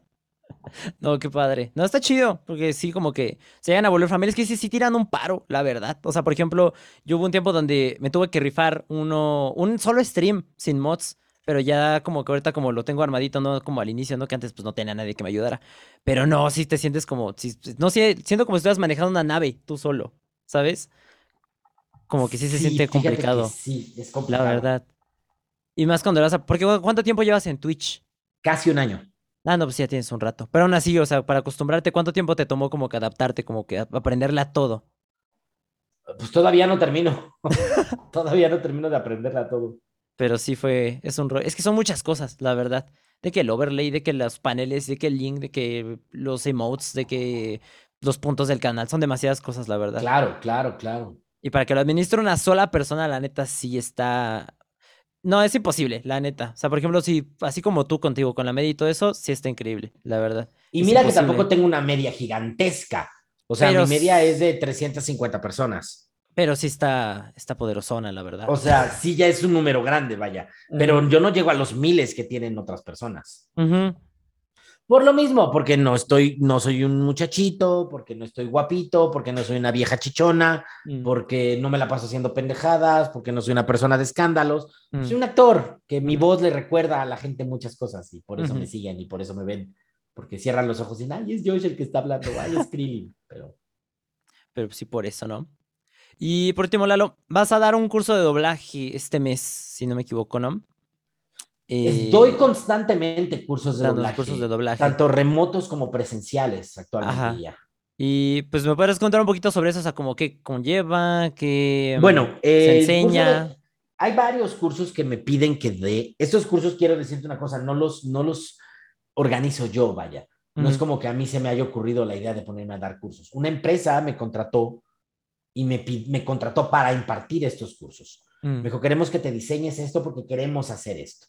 Y bueno, ha sido un éxito. De hecho, en los próximos tres meses tengo como 12, 13 cursos. Voy a Hermosillo, voy a Ciudad Juárez, voy a eh, Tijuana, voy a eh, Jalapa, Veracruz, voy a Puebla, voy a Mérida, voy a Cancún, voy a Oaxaca, voy a Guerrero, voy a Guadalajara, eh, voy a Tlaxcala. No, no es cierto, Tlaxcala no, no existe. Este, voy a, creo que voy a Puebla. O sea, voy a muchos lugares a impartir cursos presenciales. Y todos son un éxito. Yo creo que tiene mucho que ver el que me ven en TikTok y es como de, ay, quiero ver a Lalo en persona. Ajá. Eh, básicamente son cursos de introducción en el cual la gente tiene la oportunidad de saber y conocer qué es el doblaje a profundidad, desde su historia, eh, de dónde viene, qué es el doblaje, cómo se hace, cuáles son los procesos, qué se necesita para ser actor de doblaje. Viven un poquito la experiencia de hacer ejercicios actorales, hacer ejercicios de dicción, de respiración. Les doy algunos consejos de cómo mejorar su respiración, cómo mejorar su dicción, cómo aprender a hablar en público, cómo... Eh, les doy como varios ejercicios, varios eh, tips, por decirlo de alguna manera. Les hablo de toda la importancia social del doblaje, le hablo de lo que se necesita para hacer doblaje, cómo es la vida de un actor de doblaje, les enseño la terminología del doblaje, materiales, les enseño qué es un libreto, qué es un loop, cómo se marca un libreto, cómo se ensaya, y al final del taller se hace una pequeña práctica en la que todos pasan a doblar una pequeña escena para poner un poquito en práctica todo esto de lo que es la sincronía y la actuación y estar viendo un personaje en pantalla con tu voz. Y son cursos de un día. Pero bueno, como siempre digo, son cursos de introducción. O sea, ese curso no te va a convertir en un actor de doblaje. Ese curso te va a servir por si tienes la inquietud para que descubras si realmente es lo tuyo y te metas a estudiar o decir, pues ya lo descubrí, pues sí está padre, pero pues prefiero seguir mi carrera. O sea, me gusta, pero pues desde afuerita de la barrera. Sí, nada más como... Así, me gusta, soy fan, pero, o sea, no voy a meterme a estudiar teatro. O sea, no voy a dejar mi carrera de ingeniería que amo por mm. meterme a estudiar teatro. Sí. O sea, o, a lo mejor no puedo, o sea, a lo mejor me encantaría ser actor de doblaje, pero tengo que trabajar, tengo una esposa, tengo tres hijos, tengo dos trabajos, ¿a qué hora estudio teatro? Sí, claro. O sea, es, es, este curso sirve como para ubicar a la gente y que sepan la realidad de, ¿quieres hacer doblaje? Esta es la historia del doblaje y este es el mundo del doblaje y es así y ya tú decides si te gusta o no te gusta. Ok. Y bueno, Lalo, pues eso sería todo. De verdad, muchísimas gracias eh, por gracias a ti. regalado un rato de tu tiempo. De verdad, fue una conversación bastante, pues, ¿cómo te diría? Como, como, ay, como, no como constructiva, como, como aprendí varias cosas, ¿sabes? Como, y más de ti en general. Entonces, pues, de verdad, muchísimas gracias. De verdad, de verdad, muchas, muchas, muchas gracias este, por haber aceptado de hecho, estaba, o sea, y es que cayó muy padre, porque fue con cero planeado que cayera exactamente para el episodio 50 de mi podcast y lograr invitarte a ti, ¿sabes cómo? No, o sea, fue así como cosas del destino, se podría decir, y que se pudiera hacer. Qué chido que se pudo, y yo como te lo dije desde hace rato, me cae súper bien, te me has un chavo súper inteligente, te me has un chavo con mucha lucidez, mucho, mucho brillo mental. Mm. Eh, y eso está padre. Y siempre poder platicar con alguien así es como muy rico, es como muy padre, muy satisfactorio. Muchas gracias por la invitación, espero que te hayas divertido y espero que a la gente le guste. Saludos a toda la gente que vea este podcast, les mando un gran saludo y como Krillin desde Kame House les mando con mucho cariño un Kamehameha. Muchísimas gracias por ver este episodio, Hyers. Y yo soy My name is High y nos vemos en el siguiente episodio de Highland Radio. Adiós. Adiós, Elmo los quiere. Elmo sabe dónde viven. No, no sabe y le vale madres.